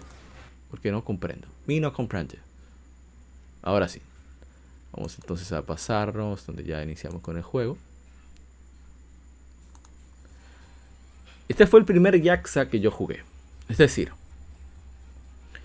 en el 2010 por ahí, no, 2010, 2012, 2013 por ahí, dieron Yakuza 4 como parte del PlayStation Plus. Y dije, bueno, yo siempre he querido jugar esta saga, déjame probar. A ver qué tal va, porque no, no la conozco no tengo confianza. O sea, Sega había hecho muchos desastres durante esa época. Yo no había podido jugar los otros. Y dije, ah, no voy a perder nada. Vamos a, descargarlo, vamos a probarlo. Oh, qué error. Primero, vi que tenía, tiene por lo menos la original de PlayStation 3, este no es revisado. Tenía una especie de prólogo, un resumen. Dura como 40, 30 minutos, no sé, pero bastante largo. De Kiryu, eh, Kiryu Kazuma explicando lo que sucedió en cada juego de manera resumida. El primero, segundo y tercer juego. Yo los vi mientras yo almorzaba, me tiraba uno, luego el otro, luego el otro. Y yo quedé encantado con todos los elementos que explicó Kirio en, ese resumen. Luego, pues eh, me lanzo a, comenzar a jugar el título. Yo no conocía a Kirio, ¿eh? Eh, advierto eso. Así que vamos con Akiyama. El juego se siente bastante chévere, muy bien. Me gustó mucho ese gameplay de acción. toda esa libertad, de, pero sin, sin abrumar en cuanto a contenido y actividades secundarias por realizar en el juego. Siempre dicen muchas cosas interesantes los, NPC. O sea, interesantes para mí porque son entretenidas y dan mucho de, que hablar del contexto de la época. Este juego sucede supuestamente en 2009 en Japón. 2008, eh, no recuerdo ahora bien. El punto es que para cuando voy avanzando en este juego tú usas a varios personajes. Eh, Akiyama, el policía que no recuerdo, no, no recuerdo el nombre, y Taiga y finalmente llegas a Kiryu. No sé si han oído la expresión de, de, bueno, no expresión, no es un dicho ni nada así, sino que cuando andas con zapatos que te quedan incómodos y finalmente llegas a, los que te corresponden, le corresponden a tus pies, a tu size, la comodidad, o cuando te quedas descalzo en tu casa, eh, cómodo. Ahí es cuando, dices, wow, qué comodidad. Así mismo me sentí yo cuando a Kiryu y dije, wow, esto sí es Yaxa. Y a partir de ahí me convertí en un super, ultra mega fan por todos los elementos que tiene. O sea, es un juego que brinda tantas libertades, tanta variedad de, jugabilidades, de jugabilidad, de, modos de juego. Hay karaoke, que es un juego de ritmo, hay juegos clásicos de Sega, hay eh, eh, elementos clásicos de RPG, hay dating sim, hay incluso elementos casi prácticamente de crianza de Pokémon, con lo de las, las hostes, las anfitrionas de, los clubs de japoneses. Eh, es, es una maravilla, Yakuza 4, y, y de verdad que si ahora que está en oferta, si de verdad te gusta Yaxa, dale chance, dale chance que te va a encantar. Si jugaste los anteriores Kiwami o Zero, puede ser que te lo encuentres un poco tosco los tres primeros juegos. Pero hay que entender que son juegos que originalmente salieron en PlayStation 3. Sobre todo el 3, hablamos de un cambio total de, generación, un cambio de, gameplay, un cambio de contenido, un cambio visual. O sea, es increíble el cambio de Yaxa 2 a, a 3. Y, y este es un, una joya de título de Yaxa 4. Ella arranca la historia, se pone seria. O sea, me gusta mucho ese equilibrio que tiene el juego entre el drama serio, la historia principal, y lo que viene siendo y las locuras, que también aparecen en la historia principal, pero las locuras de que, que, solo quieren sacarte una carcajada, que tienen, las, tienen las historias secundarias en el juego. Dice Wonder Pop, aún lo tengo pendiente ese Jaxa, a ver si algún día me animo a comenzarlo. Yo sé que te va a encantar Wonder Pop, las locuras de estos personajes, así como la, la, aquí le decimos facanería, la chulería. O sea, cada vez que arranca un combate contra un jefe, uno se emociona. Mira que, no, es, no se trata de emocionarse. A ver cómo lo explico. No se trata de emocionarse de que, ah, me voy a enfrentar a un jefe difícil, me va a dar durísimo. No es de tensión. Es como cuando, qué sé yo, aparecía Vegeta, aparecía en Dragon Ball, aparecía un jefe poderoso y, y tú ibas a ver a Goku dando su máximo. Era algo así. E, esa es la emoción que yo siento con los jefes en Jaxa. Que no lo he sentido con casi ningún otro juego. Y, por eso es que me fascina la saga. Tengo prácticamente todo lo que ha salido de ella. Lo tengo en físico. Porque de verdad es, que la, adoro con locura. La saga Jaxa. Eh, por cierto, debo decir que la versión remasterizada tiene un cambio. Se trata del policía Tanimura. Ahora recuerdo el nombre. Que originalmente era un actor bastante famoso ya en Japón. Eh, pero estuvo un escándalo de, uso de cosas ilícitas y demás, y por eso Sega optó por inmediatamente eh, cambiar el modelo, la voz, todo del juego, de la versión remasterizada. Y bueno, solamente quería mencionar eso, pero es excelente, excelente título, Yaxa 4. A ver cuál es el otro que tenemos pendiente por para ir cerrando. Ah, estuvo de aniversario hace 11 años Okamiden para Nintendo 10. Una joya, una verdadera joya de Nintendo 10 y la secuela oficial de Okami. Lamentablemente pocos le conocen. Es una lástima debido a que se trata de, un excelente título. Y ojalá que más gente considere darle chance. A ver si tenemos... No, no tenemos comentario. Es Chibiterazu el, el protagonista. Es un juego bellísimo aprovecha el Nintendo 10 al máximo. El, director del juego adora la saga, por eso decidió continuarla, quiso continuarla, pero lamentablemente no le dimos el suficiente apoyo. Yo lo pude conseguir y lo compré a un señor que estaba importando juegos aquí en mi país. Y dije, bueno, si tienes ese juego, yo te lo compro. Lo tenía y la verdad es que todavía lo conservo con muchísimo cariño. A ver, otro que aniversario es hace 13 años, Valkyrie Profile, Covenant of the Plume eh, tercera, entrega de la saga Valkyrie Profile para Nintendo 10. A ver si tenemos comentarios. En ninguno de los. Ah, sí. Dice el viejo gaming, la mejor saga de videojuegos que he jugado en mi vida. Y ahora esperando el Elysium. Ojalá y, y cumpla con tus expectativas. Vamos entonces con el último de la tanda. A ver qué tenemos acá. Perfecto el último de la tanda, que me dieron una tanda a mí, de golpes, por cierto. Es un juego que es épico en todo sentido, visualmente, gráficamente. Digo, el diseño, en gráficos, en visual, en guion, en caracterización, en gameplay, en todo. Es un juego fantástico, a mí me encanta.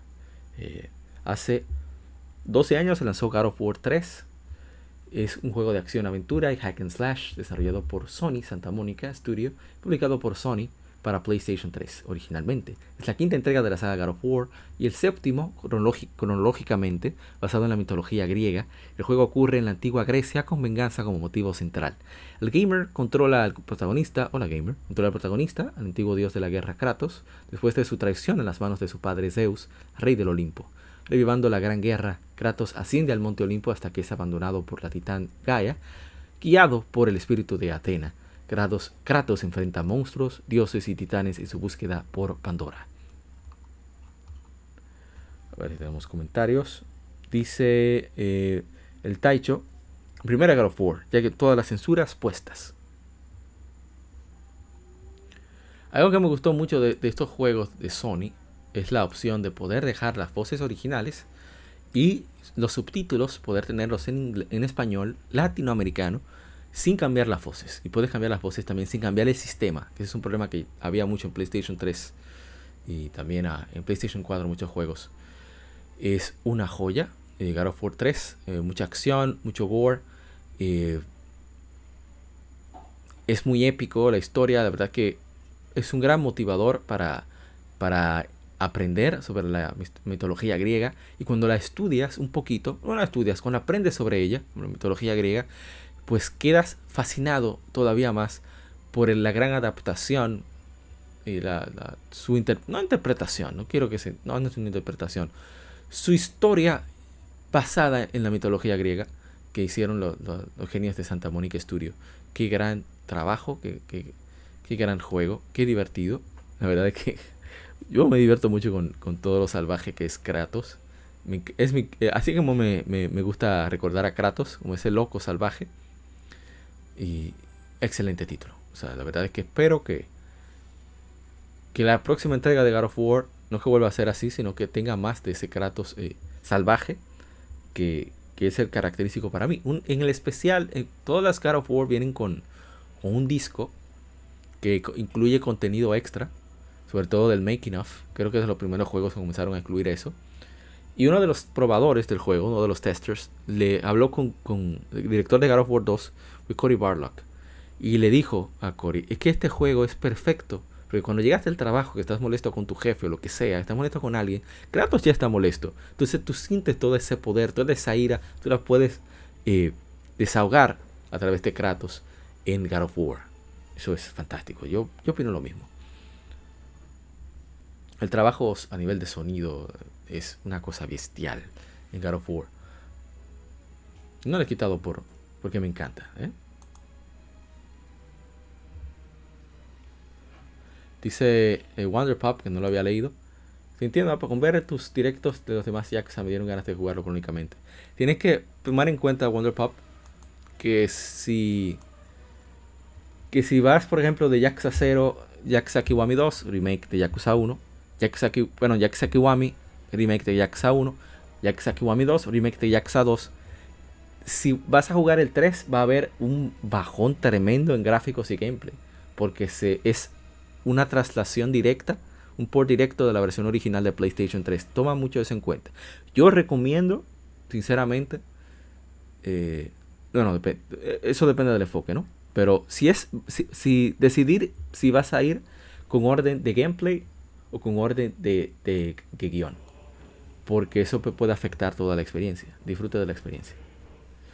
Así que todo depende de, que sea lo que quieres hacer. Y bueno, vamos a poner solamente un poco del gameplay. Aquí me sonaron muchísimas veces. Eh, Wonder Pop se burló, como es clásico.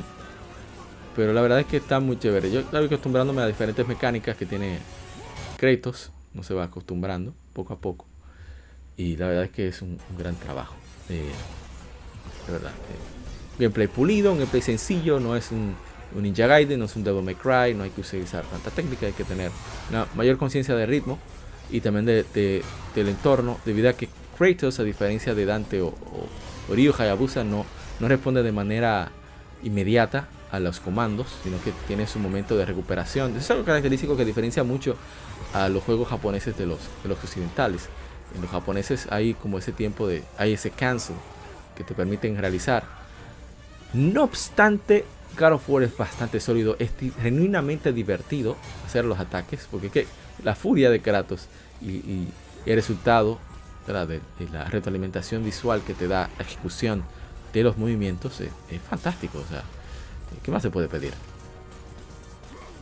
Y bueno, yo pretendo seguir jugándolo de a poco antes de yo tomar la cuarta entrega. De hecho, yo no quería jugar la tercera entrega hasta avanzar en los de PSP. Estoy jugando Chain of Olympus en PlayStation 3. Antes del podcast estoy hablando. Hace mucho tiempo. No lo he terminado. Estaba jugando el 1. Voy casi por el final. Entonces quería retomar todos los God of War antes de pasar con el tercero y luego con el cuarto. Algo similar que me gustaría hacer con Uncharted. Jugar el 1, el 2 y el 3 primero. Antes de, continuar con la cuarta entrega. Es un juego demasiado divertido. God of War, eh, he dicho muchas veces ya. Pero me parece genial. Bien, vamos entonces a dejarlo hasta acá. Con las infemérides. Eh, gracias por acompañarnos. Ya sea que lo escuches directamente. Sea, el, en vivo, el streaming a través de YouTube, como está haciendo Wonderpop, como ha hecho Nintemax, te puedes pasar por el canal de YouTube en caso de que quieras también eh, ver un poco de, lo que estamos jugando, las noticias, directamente de donde las leemos y demás. O gracias también si lo escuchas a través de, de las, de las plataformas de podcast como Spotify, Google Podcast, eh, eh, Tuning, el iBooks. Así que de nuevo mil gracias. Espero que, nos acompañes en el lado B, donde vamos a tener tenemos un especial de Nintendo 3DS junto a Nintemax, un gran conocedor de la consola, del catálogo de la consola, un gran amigo desde Uruguay. Así que espero que nos acompañes y que, y que pases un buen rato escuchándonos y, y quizás aprendes, no sé, algo interesante que contar sobre, cierto que sobre videojuegos, pero no deja de ser entretenido por eso. De nuevo, mil gracias por escucharnos y será hasta la próxima. Recuerda cuidarte mucho y se sigue el vicio. Eh, soy Apa, será hasta la próxima. Bye bye.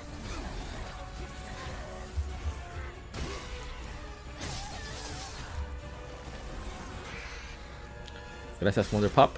Nos vemos.